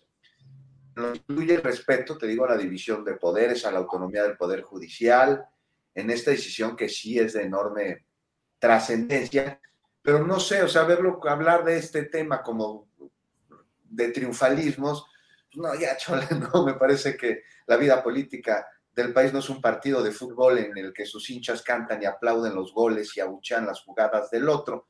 No es así, porque la cancha pues es México y se supone que con todo y diferencias y posturas encontradas, somos mexicanos, los de un lado y los del otro, y a todos nos interesa que le vaya bien al país. Bueno, a todos, a la mayoría, ¿no? Porque sí parece haber ahí un pequeñísimo sector que desea lo contrario, pero son los menos. Lástima que hacen mucho ruido y que evangelizan a quienes al no encontrar dónde colocar sus enojos y frustraciones adoptan pues un bando sin ni siquiera saber bien lo que esto implica. Lo pudimos ver en la, en la marcha contra la reforma electoral, en donde la gente fue, sí, por su propio pie enojada, pero el reclamo era sobre mentiras, sobre engaños, sobre algo que no existía. Pero el enojo este sí existe y no podemos ni debemos evadirlo o menospreciarlo. Pero en fin, ya me desvié, Adriana, querida, un poquito del tema. Volvamos a la Corte, mucho hay que hacer una reforma, decíamos, al Poder Judicial sin duda es necesaria. Esto no lo dicen solo afines a la 4T, también contrarios lo manifiestan. Eh, se necesita revisar la judicatura, me decía el otro día en entrevista la investigadora del Instituto de Investigaciones Jurídicas de la UNAM, María Marván, la doctora Marván, se debe revisar la judicatura y bueno, en un país en el que hay personas privadas de su libertad después de, ¿cuántos? 18 años o más sin sentencia, pues algo se tiene que revisar y sin duda cambiar. La justicia tiene que ser más expedita. Y bueno, finalmente, en efecto, la ministra Piña, pues sí ha votado en contra de las reformas del presidente. Ahí tenemos la ley de la industria eléctrica. Eh, en marzo de ya hace casi un año, qué rápido, propuso pues declarar inválido este, un artículo de la Ley Federal de Austeridad Republicana, el 24, me parece, que había impulsado el presidente López Obrador, muy importante porque ahí señalaba que los servidores públicos de mando superior no, no pueden o no podrían ocupar puestos dentro de la iniciativa privada, ¿no? La famosísima, tristemente célebre puerta giratoria. Ese mismo mes, la ministra promovió una acción de inconstitucionalidad para invalidar el, el PANOUT, este padrón de usuarios de telefonía móvil para pues, evitar que la delincuencia los utilizara. En fin, o sea, sí podríamos ver esto como un tapón en la corte, pero también tendríamos que ver, no solo es eso, es un contrapeso de esos que cualquier democracia necesita, nos guste o no. Finalmente la ministra, pues es jurista, no es política. Podemos no estar de acuerdo con su postura, muchos no lo estamos, sin duda. Este, y como dijo el presidente, y coincido con él, esta postura no ha sido a favor del pueblo, de las mayorías, y sí pareciera que podría existir una inclinación hacia el sector privado en algunas resoluciones, no hay duda sobre eso, pero también es cierto que si alguien sabe de leyes, de jurisprudencia, pues es ella y que la Corte tiene otros ministros, no es que la justicia del país recaiga nada más en sus manos. ¿A dónde voy con esto?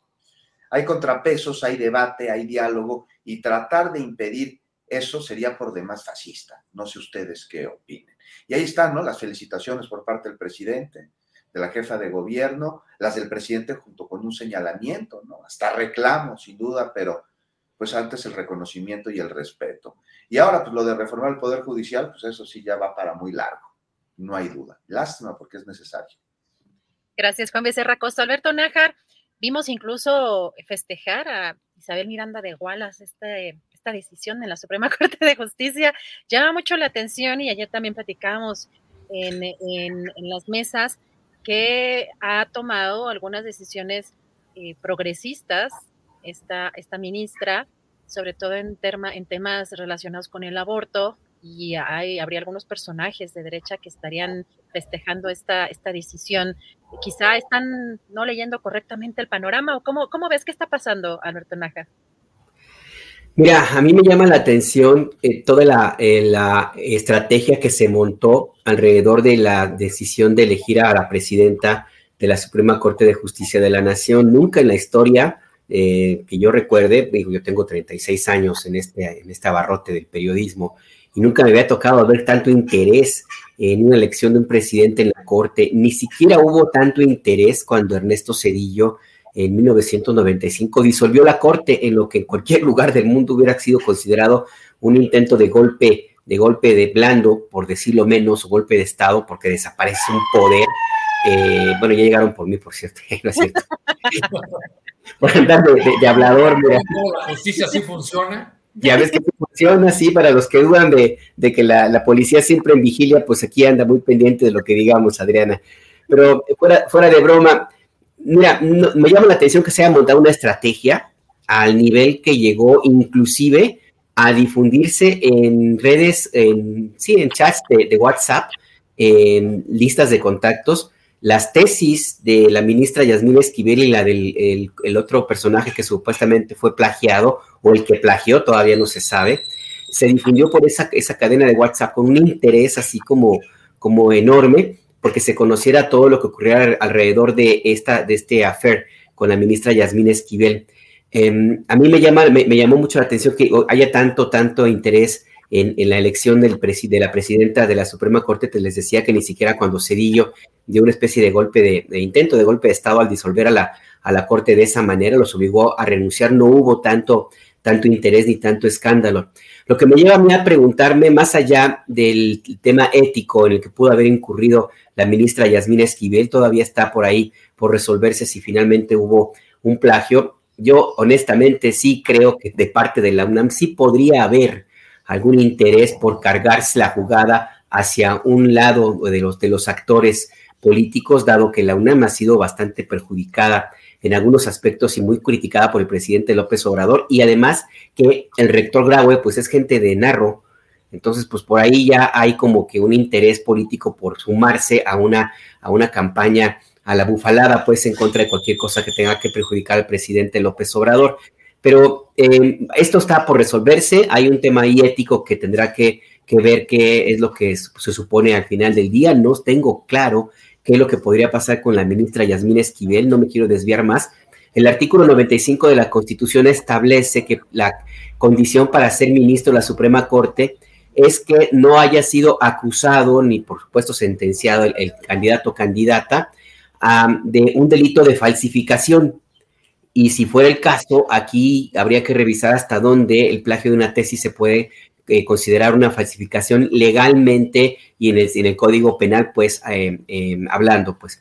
Pero más allá de eso, yo lo que creo es que tenemos que preguntarnos por qué tanto interés, por qué el nado sincronizado, o sea, qué es lo que está buscando la oposición eh, con esto que llaman inclusive una, una victoria enorme, como si fuera el Waterloo del presidente López Obrador. Vemos los desfiguros de Loret de Mola con su artículo del día de hoy. En la mañana escuchaba una mesa de análisis eh, creo que fue con, con, Carmen, el programa de, Carmen Aristegui, con algunos analistas que estaban, bueno, eh, desglosando punto por punto el tema del, del comunicado de la Fiscalía Capitalina, eh, y olvidando, olvidaron convenientemente que el que quien difundió ese comunicado, pues fue el Universal, que es uno de ellos, o sea, forma parte del grupo de odiadores, o sea, ahí tendrían que cuestionar a Universal por qué se prestó a este juego, pero bueno, más allá de eso, yo para, para no enredarme más, hay que preguntarnos qué es lo que hay detrás de todo este súbito interés de la oposición eh, por un tema, por un cargo en el que jamás en su vida habían tenido interés o eh, alguno. Y no me queda más que pensar que todavía les queda por ahí la esperanza de que eventualmente con un presidente ah, de la Suprema Corte a modo pueden revertir algunas de las decisiones que han de una u otra forma favorecido al proyecto político del presidente López Obrador. Pienso en la ley eléctrica, por ejemplo, que quedó suelta suelta su determinación final, no hay que olvidar que los ministros no fueron al fondo del asunto, sino que simplemente no pudieron declarar inconstitucional la iniciativa que presentó el presidente López Obrador y por lo tanto legalmente las cosas quedaron como estaban. Entonces yo pienso, por ejemplo, que ellos, la oposición está con esa idea de que con una corte a modo van a poder revertir eso, van a poder eh, regresar eh, a, cancelar pues las disposiciones eh, legales para prohibir la condonación de impuestos. Van a tener ahí también un elemento fundamentalísimo para mantener eh, el control de los jueces, que de una u otra forma han sido los jueces corruptos muy criticados por el presidente López Obrador, y aunque no haya pasado casi nada, pues a ellos les conviene que no haya, que, que mantengan ahí una cierta reserva de jueces a modo para, por ejemplo, autorizar desarrollos inmobiliarios en la ciudad, en Ciudad de México, como es el caso del Partido Acción Nacional y su alcalde, este eh, Cristian Monroy, por ejemplo. En fin, hay una cantidad de temas allí importantísimos que pasan por los ministros y que tienen que ver con negocio y que tienen que ver con falta de ética y que tienen que ver con, pues, con lo que era el establishment, el, el estado criminal al cual pertenecen estos personajes que tanta, que han festejado de esta manera la elección de Norma Piña como la presidenta de la Suprema Corte. Más allá de eso, ya para, ahora sí, para cerrar, pues ¿qué festejan? Como dice Juan. Ahora resulta que cumplir la ley y cumplir lo que ellos mismos reclaman es un motivo de una victoria, de una derrota. Derrotar a Andrés Manuel en ese sentido, pues que no se dan cuenta de que finalmente la Suprema Corte acaba de dar una elección de independencia y que así era antes de que hubiera esta, esta elección y así trabajó esta Suprema Corte con el presidente López Obrador. Son los mismos ministros los que han aprobado algunas iniciativas del presidente López Obrador. Lo único que cambiaré es quién está en la presidencia de la Corte, pero es exactamente lo mismo. Yo creo que están muy, muy, muy necesitadas los necesitados los opositores de algo que festejar, algo, lo que sea poquito. Quizá porque en el 23 van a perder algunas elecciones. Gracias, Alberto Nájar. Justo posterior a esta elección en la Suprema Corte de Justicia de la Nación, vimos este tuit que causó también mucho revuelo porque pues quizás sea uno de los personajes, Loret de Mola, de los que encabezan la narrativa apuesta al presidente y que hoy provocaría pues una especie de reto a Lore de Mola para que explique en la mañanera cómo hizo el montaje de García Luna, también recordó los incluso los eh, pues en el aspecto económico el tipo de inmuebles eh, que tiene un personaje como Lore de Mola y cómo ves Arturo Cano pues está eh, pues está este enfrentamiento pues que es constante en las conferencias mañaneras entre el presidente y Carlos Loret de Mola. Bueno, a Loret, de Mola hay que tomarlo como quien es, ¿no? Es decir, como el vocero de, de, grupos de poder, siempre lo ha sido.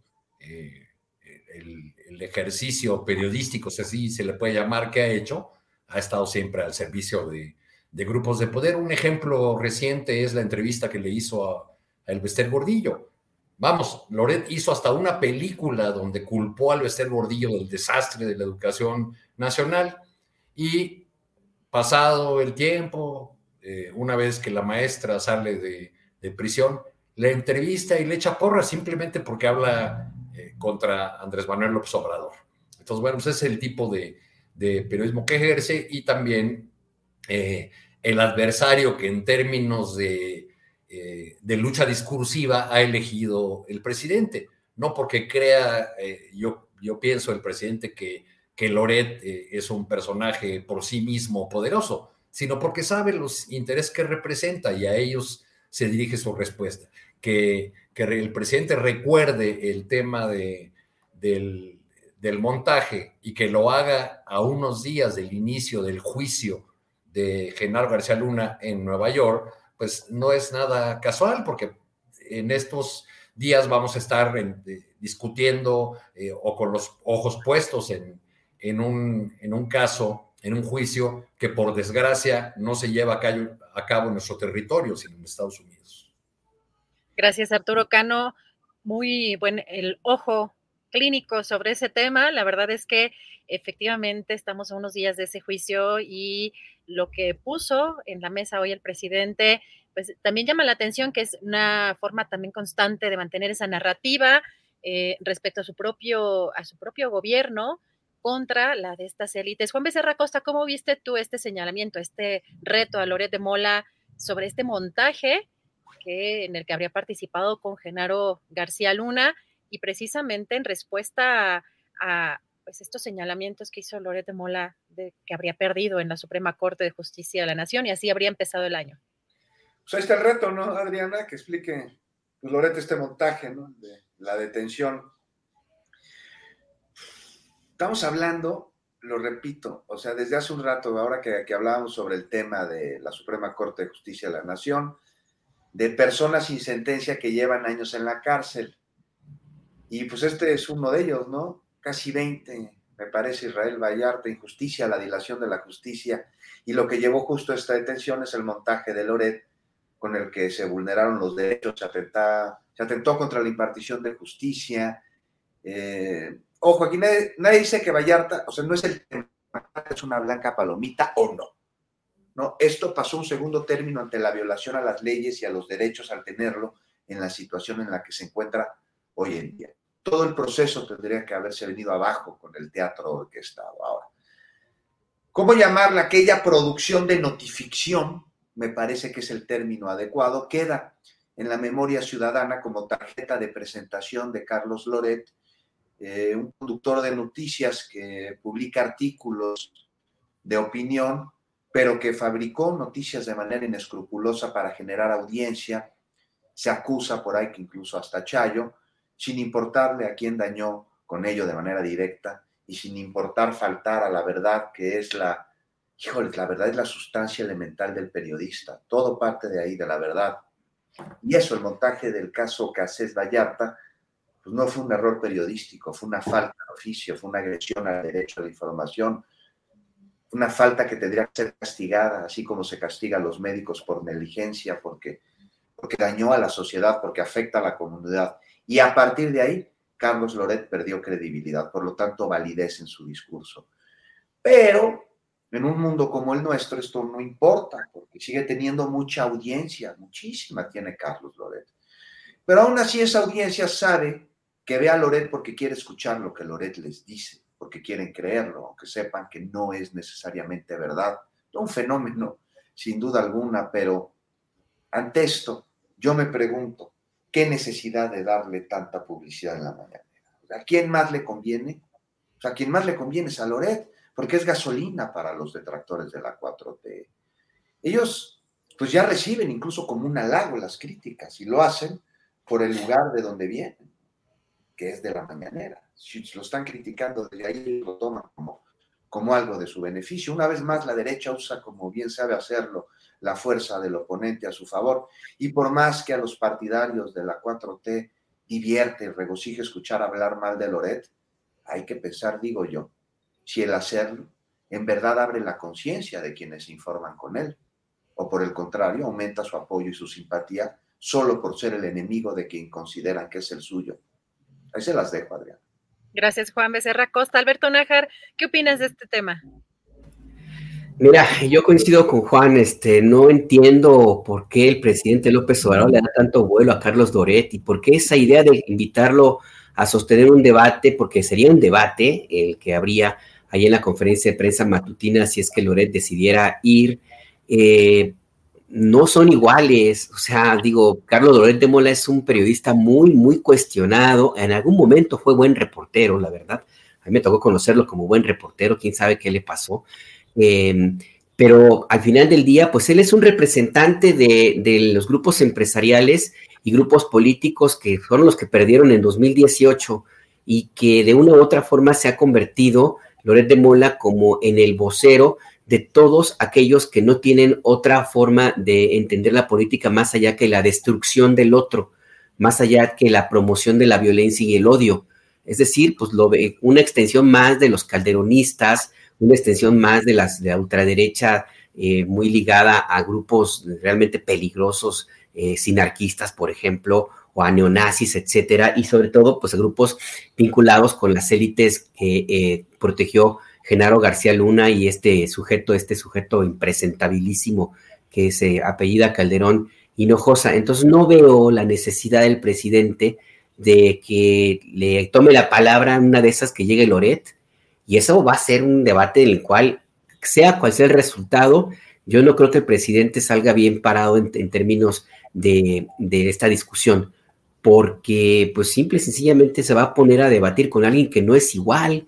O sea, él es el presidente de la República, es el jefe del Estado mexicano, es el jefe del Poder Ejecutivo, no es un candidato. Carlos Loret de Mola es un periodista muy, muy cuestionado. Y el grupo al cual representa Carlos Loret de Mola, pues es un grupo criminal.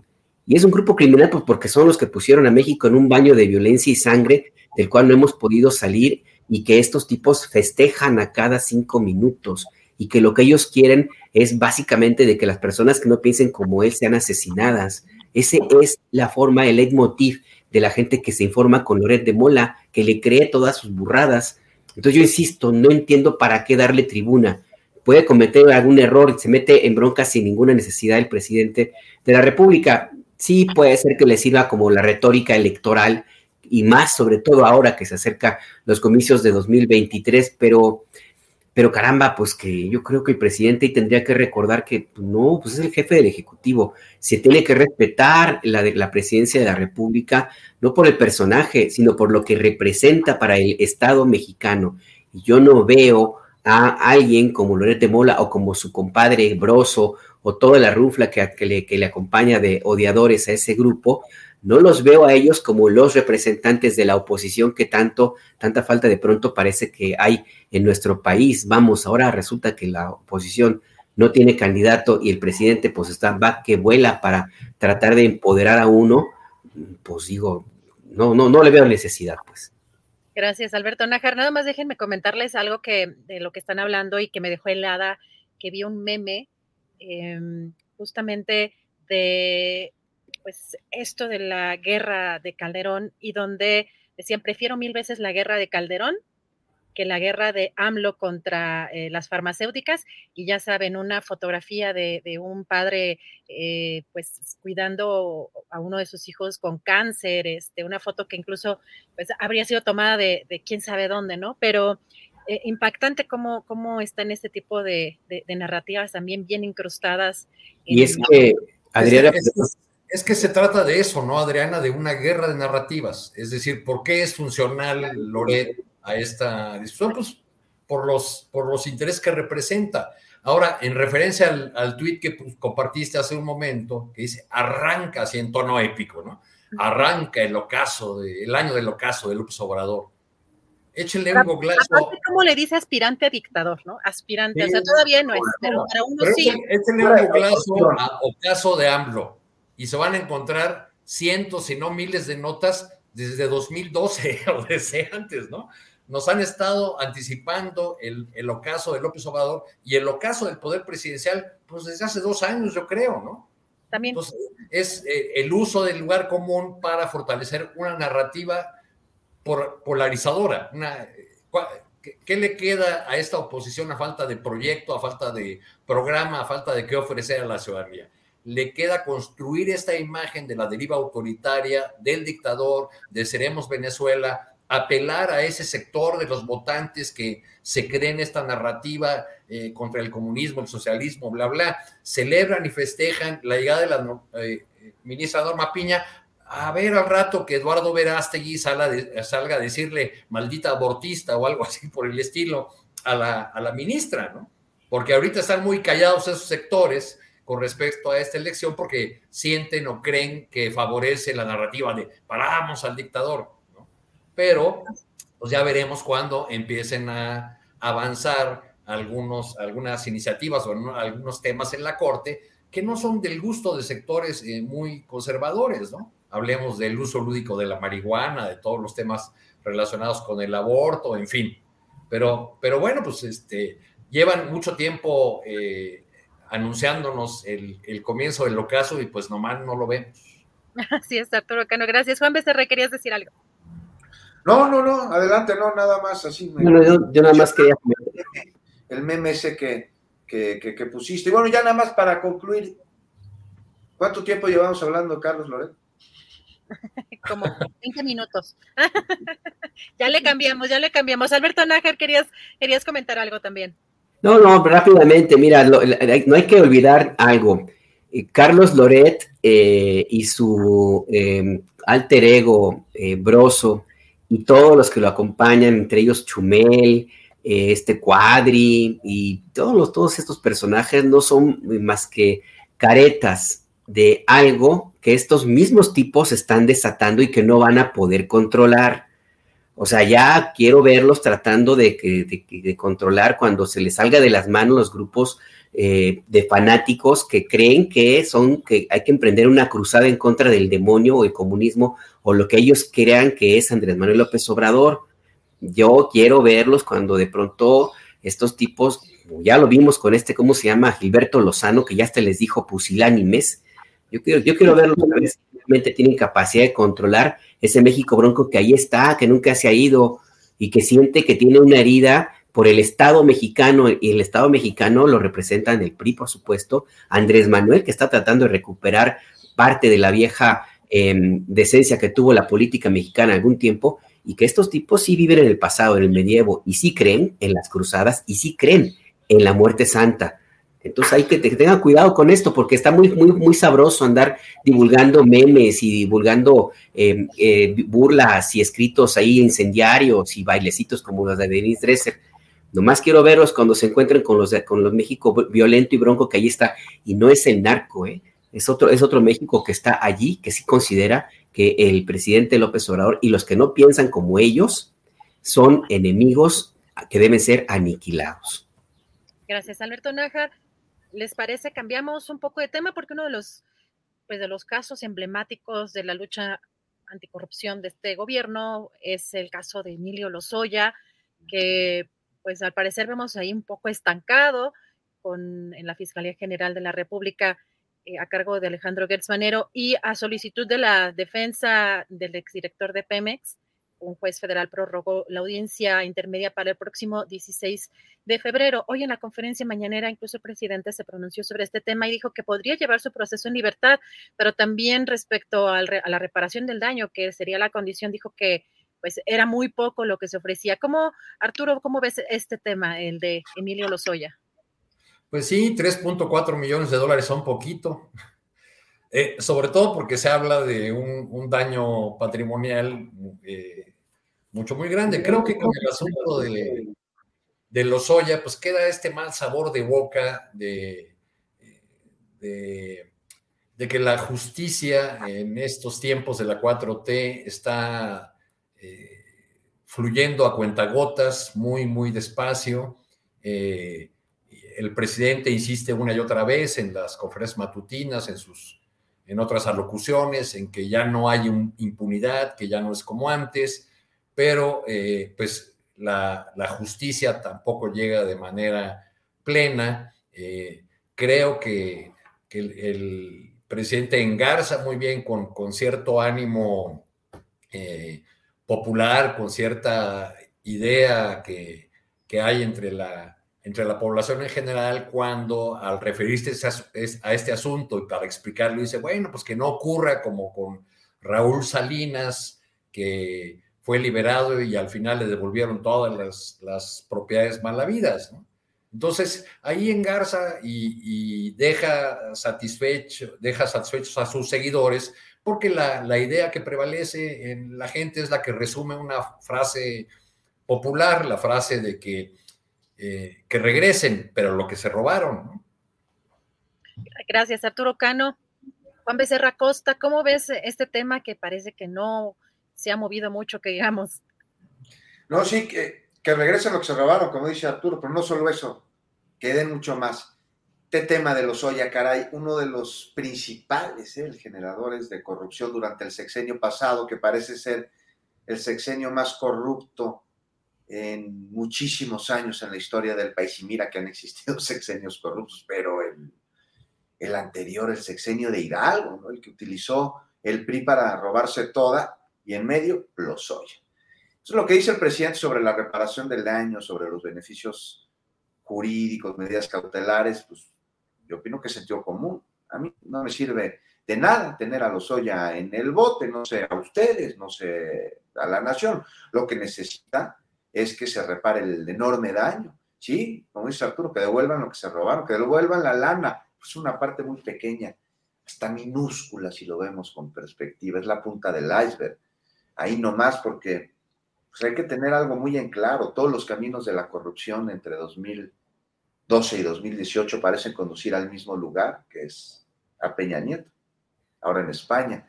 Si los oye, entrega a los peces gordos y conduce a ellos, pero con testimoniales, con pruebas, caray, que sean irrefutables, pues, pues por mí que continúe su proceso no en su casa, en el Hunan, si quiere, ¿no? Porque esto llevaría a desenmascarar un entramado de corrupción que nada más no puede quedar impune, ¿no? Porque pues llevaría a investigación no solo a los funcionarios que robaron, que son muchísimos, o los que estuvieron ahí en la colusión, sino a la red en otros sectores de esta misma colusión, como es el sector financiero. A ver, nadie habla de cómo se movió enorme cantidad de dinero, cómo se dispersó, quiénes dieron los vistos buenos, quién dijo, oye, esto está raro.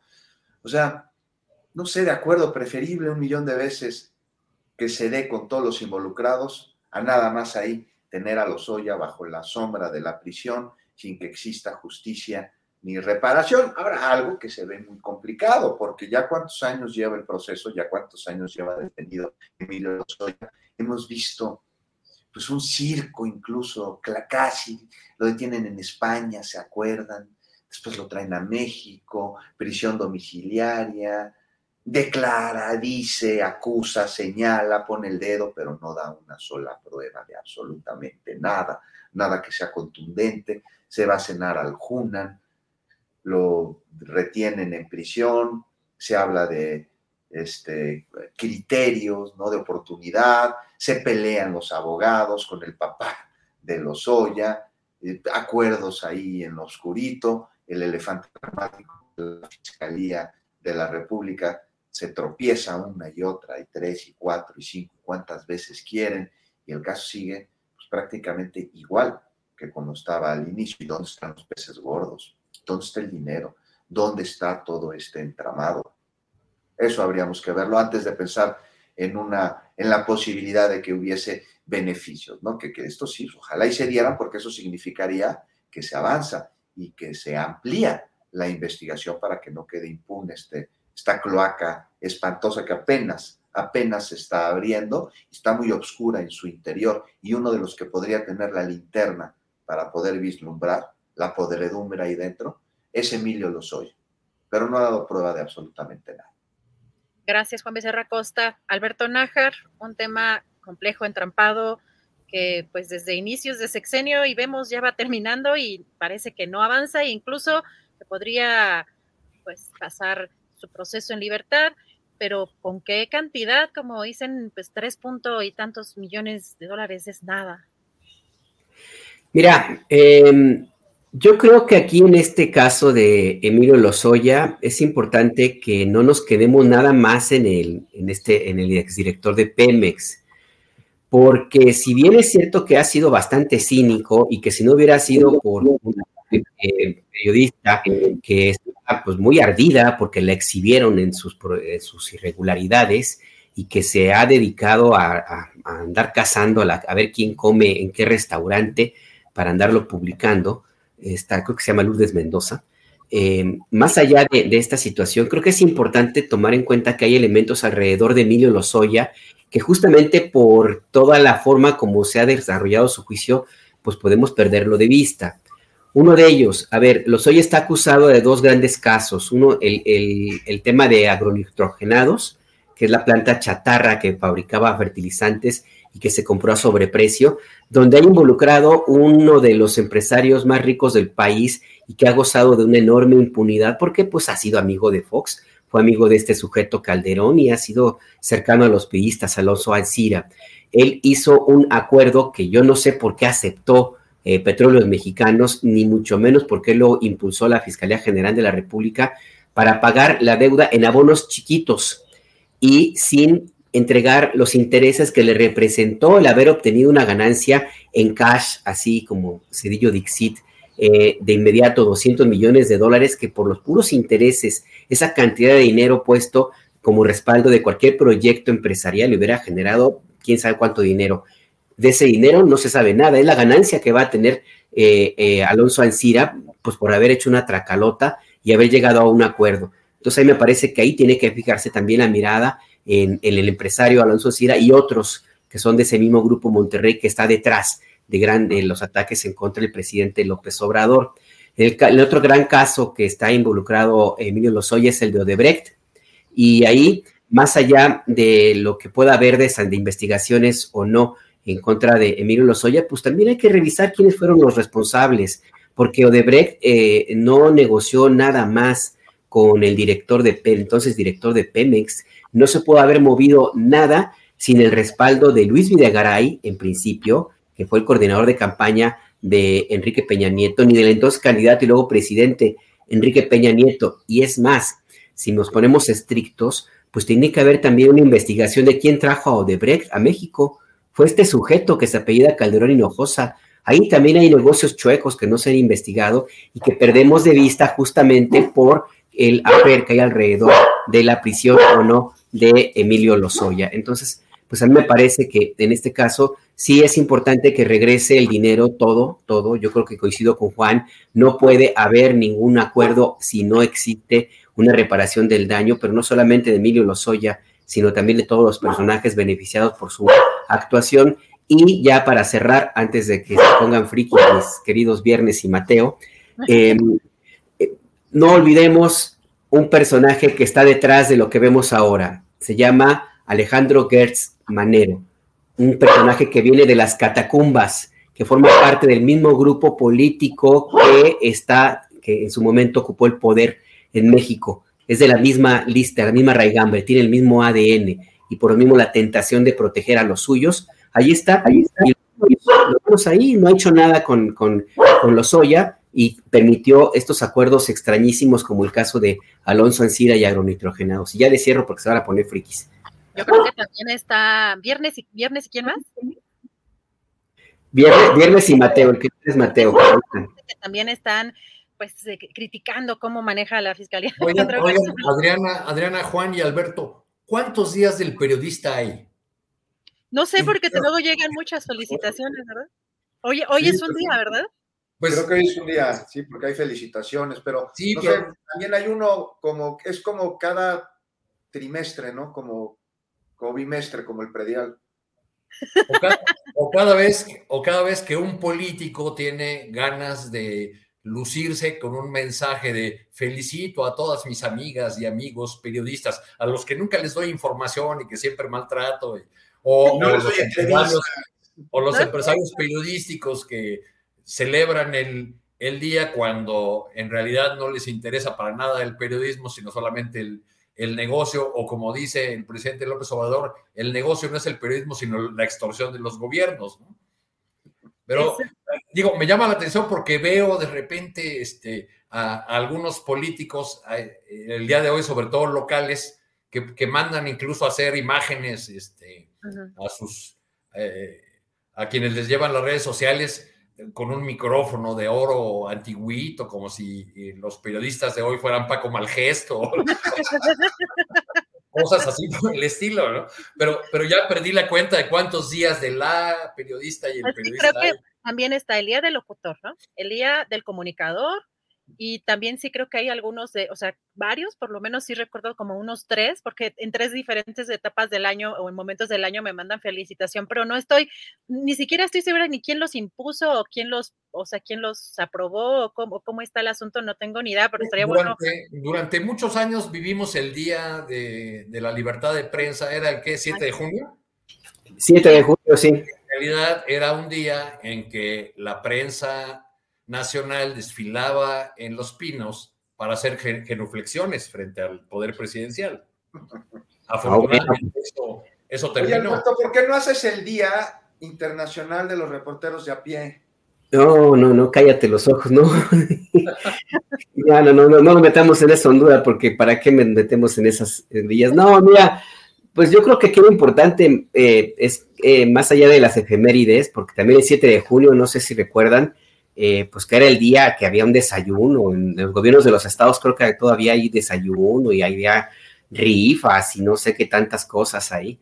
Pues yo creo que sería importante recordar, eh, más allá eh, de la efeméride, pues que el periodista, los periodistas mexicanos vivimos en condiciones precarias y que la violencia que se ejerce en contra de, de nuestras compañeras y compañeros, sobre todo en algunos estados de la República, eh, es apenas un pedacito de la forma en cómo se ejerce el periodismo en México. Prácticamente sin dinero, bueno, sin dinero, con muy, sueldos muy bajos, sin prestaciones, sin seguridad social, expuestos a riesgos, em, sometidos en muchos casos al multichambismo para poder completar algún sueldo. En fin, y en, esa, y en este tema, pues también hay que decirlo con claridad, los dueños de los grandes medios de comunicación tienen mucho, mucho que ver en esta cantidad de celebraciones que hay del Día del Periodista en México, pues porque es una forma de lavar la cara y de expiar las culpas de las condiciones laborales de sus empleados.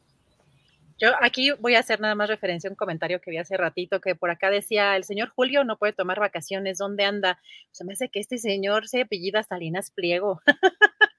que no quiere que Julio tome vacaciones. Hoy, pues sí, unos días más todavía, qué barbaridad. Eh, bueno, para cerrar, eh, Arturo, que en un postrecito, si quieres abonar a este tema o algún otro de los que platicamos que haya quedado algún comentario pendiente. o, pues ya, ya, con esto del periodista creo que me eché mi, mi postrecito, pero este, solamente eh, eh, echarles a perder el arranque del año diciéndoles, oigan, qué complicado viene desde el punto de vista informativo y qué atentos y con tanto trabajo nos va a tener, porque es, es el preámbulo del, del 24, de la madre de todas las batallas electorales, pero el año viene cargado con un, una gran cantidad de temas, em, arranca con el juicio de García Luna, viene el relevo del INE, eh, se cumple el plazo de, del registro de sindicatos el primero de mayo, vienen las elecciones del Estado de México, de Coahuila, en fin, nos podríamos seguir con, con, este, con un montón de asuntos que nos van a tener bastante ocupados y que van a tener muy movida la agenda informativa. Pero antes de, seguir con, esto, con esta lista de la, depresión, pues reiterar a, a la audiencia, a todas las personas que nos acompañan, Eh, eh, ustedes por, por esta mesa y por sus opiniones y por el debate que, tenemos aquí desde hace bastante tiempo. Gracias, Arturo Cano. Hay como que se trabó un poquito, pero sí, alcanzamos a escucharte. Y también a finales del año, pues la nueva rectoría de la Universidad Nacional Autónoma de México. Se vienen muchos movimientos importantes en este, en este 2023. Juan Becerra Costa, postrecito, también si quieres ver. pues eh, otros cambios, ¿no? La ley se presentó a finales de año, un miércoles, ahí se publicó en la Gaceta este, Parlamentaria, unas modificaciones a la ley de ciencia y tecnología, en la cual se derogaría eh, la ley interna del CONACYT. Estuvimos buscando a la doctora Álvarez Bulla para entrevista y nomás no nos la dio, nos había confirmado, incluso ahí en fórmula que quien nos la daba, el mismo día nos dijo, no, que se las dé el, el encargado jurídico, le oiga, no, pues no vamos a hablar de temas del diario oficial de la federación, sino de ciencia, porque sí nos dio entrevista este, una, la, la, diputada Cintia López de la Comisión de, Ciencia y Educación en la Cámara de Diputados, también este, gente del mundo científico, de la Academia Mexicana de Ciencias al respecto, y queríamos escuchar la, la, la dio, se viene también lo del cabotaje, no hay que tener ahí muy claro de qué se trata. Hoy también estamos buscando entrevista con algún este, diputado de la Comisión de Comunicaciones de, Moreno, Partidos Aliados, porque ayer tuvimos a gente del ASPA y pues ellos están totalmente en desacuerdo, hay que ver bien de qué se trata esto y escuchar pues ahora sí que todas las posturas, todas las voces para poder construir un criterio que no esté sesgado, que no sea nada más de, de una postura. Pero esto, el cabotaje también resultaría ya finalmente como postrecito interesante ver cuáles son las implicaciones, ¿no? Porque estamos hablando de abrir las rutas aéreas domésticas nacionales a aerolíneas extranjeras y pues por un lado se ve eh, complicado, ¿no? Podríamos hablar de una competencia desleal dentro de la industria de la aviación, pero por otro lado también podríamos ver que se crearía mayor competencia, lo que beneficiaría a los viajeros, a los consumidores al encontrar debido a esta competencia, la obligación de todas las aerolíneas de ofrecer mejores tarifas y mejor servicio. Dicen en el ASPA que esto no sucedería, que no sería así. Pues a ver, a ver qué dicen los especialistas que están promoviendo este cabotaje en, en la República Mexicana, pues muy pendientes, muy pendientes hay que estar del tema. Y entre otros, entre otros asuntos que nos vienen este año, que va a estar muy, muy interesante, ¿no? Sobre todo con la adelantada carrera por la sucesión presidencial. Gracias, Juan Becerra Costa. Me acuerdo ahorita que estabas hablando de ese tema que todavía el presidente no tiene respuesta de Joe Biden para aterrizar eh, pues, esta petición que había hecho para aterrizar, para que aterrizara en el AIFA y pues todavía estamos ya unos, a unos días, pero... No, ya va a aterrizar en el Benito Juárez. Pero el presidente no quiso afirmarlo, ¿ya, ya hay información oficial? Ya ayer nos la, nos la hicieron llegar va a aterrizar en el Aeropuerto Internacional de la Ciudad de México Benito Juárez, el presidente Biden. Pues mira, hoy, hoy como... Cuestiones de logística, de seguridad. Se entendía, ¿no? Porque si ayer habían arribado, pues parte del equipo de Biden allí, al Aeropuerto Internacional de la Ciudad de México, Benito Juárez, se entendía, pero hoy en la, en mañanera no quiso, como que el presidente volvió a, evadir un poco la pregunta, igual a modo de chiste como, como el día de ayer, pero bueno, ya estaremos también pendientes de ese tema. Alberto Nájar, tu postrecito, algo para cerrar. Pues mira, eh, digo, era lógico que no, que no iba a aterrizar en el AIFA por razones de seguridad, pues tiene que atravesar una distancia grande eh, tendría que moverse por helicóptero, por supuesto, de otra forma no habría manera de que el Estado, el servicio secreto permitiera que Biden llegara a un país y además tiene que agarrar el circuito exterior mexiquense, imagínate, nada más le pueden ahí llegar ahí, cualquier cosa puede pasar, pero bueno, me van a tundir por ese comentario, pero bueno, mira, eh, Adriana, yo dos cositas rapidísimo. Me sorprendió ver un periódico nuevo que tiene un tiraje superior al de algunos diarios de llamada circulación nacional. El periódico se llama El Carnal Marcelo y que tiene como el balazo, se llama Marcelo Hoy, con un tiraje de 100 mil ejemplares. Se reparte de forma gratuita en México. Y bueno, pues ahí está, Marcelo Ebrard ya tiene su periódico, ya tiene ahí su edición y su propaganda, toda la, información está, la edición está llena de fotos de, de Marcelo Ebrard, así es que pues ahí tenemos ya otra, otro tema con, con el canciller, que además del TikTok, pues ahora ya tienen también su periódico El Carnal Marcelo. Y ya ahora sí, para cerrar, pues hay, en la Fiscalía de la Ciudad de México ayer anunció que desmanteló una red de espionaje que operó durante el gobierno de Miguel Ángel Mancera. Em, yo creo que es un tema que no podemos perderle de vista porque Mancera tiene muchas cuentas pendientes y no acabo yo de entender por qué, no le han, no, por qué se tomó la decisión de no ajustarlas, de no cerrarlas por momentos parece que se le acercan a su círculo cercano y por otros casi siempre pues lo dejan como muy suelto.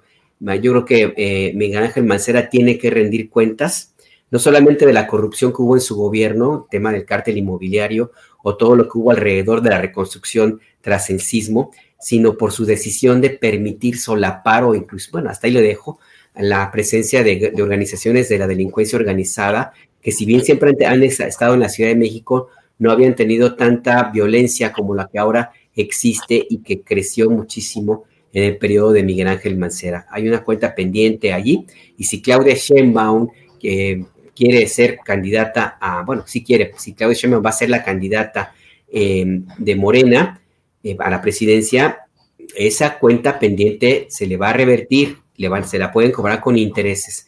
Yo creo que más vale que de una vez se, tome, se ajuste los pendientes y pues que se tenga que cumplir lo que, lo que sea necesario. Ahora resulta que también espiaba Mancera, bueno, no es noticia, pero, pero es apenas una cosita pequeña de lo que fue su gobierno. Gracias, Alberto Naja, por poner ese tema sobre la mesa. Les agradezco mucho la posibilidad de, tener aquí eh, pues este espacio también yo con ustedes, de poder participar yo con ustedes. Arturo Cano, que sea un gran año. Juan Becerra Costa, Alberto Najar, que sea un gran año para el periodismo y para el periodismo independiente para ustedes también. Arturo Cano, te mando un abrazo. Un abrazo, Adriana, y muchas gracias por la conducción estas últimas semanas. Gracias, Arturo Cano. Juan Becerra Costa, un fuerte abrazo. Abrazo a ti, Adriana, Arturo, Alberto, los que nos están viendo y escuchando, y pues pura cosa buena para este año que inicia. Así es. Alberto Nájar, feliz año y un fuerte abrazo. Feliz año, un gran abrazo para, para ti, Adriana, muy buena conducción, te felicito. Y Arturo, Juan y todos, todos los que nos acompañan, pues gracias, un feliz 2023 y paciencia. Como diría que serenidad y paciencia. Muchas gracias, Arturo Cano, Juan Becerra Costa, Alberto Nájara. Hasta el próximo miércoles. Buen, buen año. Gracias, gracias a todos. Un abrazo muy fuerte y terminamos ya esta transmisión, esta gran mesa y la posibilidad de verdad de poder acompañarlos en este espacio. Recuerden que Julio está de vacaciones, ya regresen unos días más. Yo sé que ya lo extrañan mucho, de verdad, y pronto lo, lo extrañamos todos, por supuesto, pero necesita recuperar plenamente energías porque tiene un año, es un año complicado política y electoralmente. Así que, bueno, agradecer como siempre a Seth Bonilla su aportación de verdad a este espacio. Recuerden dejar sus likes, nos ayuda mucho a continuar con este espacio. Un fuerte abrazo a todos. Nos vemos mañana. Recuerden mañana la mesa de seguridad y otros temas, entrevistas y análisis aquí en Astillero Informa. Buen provecho. Hasta mañana.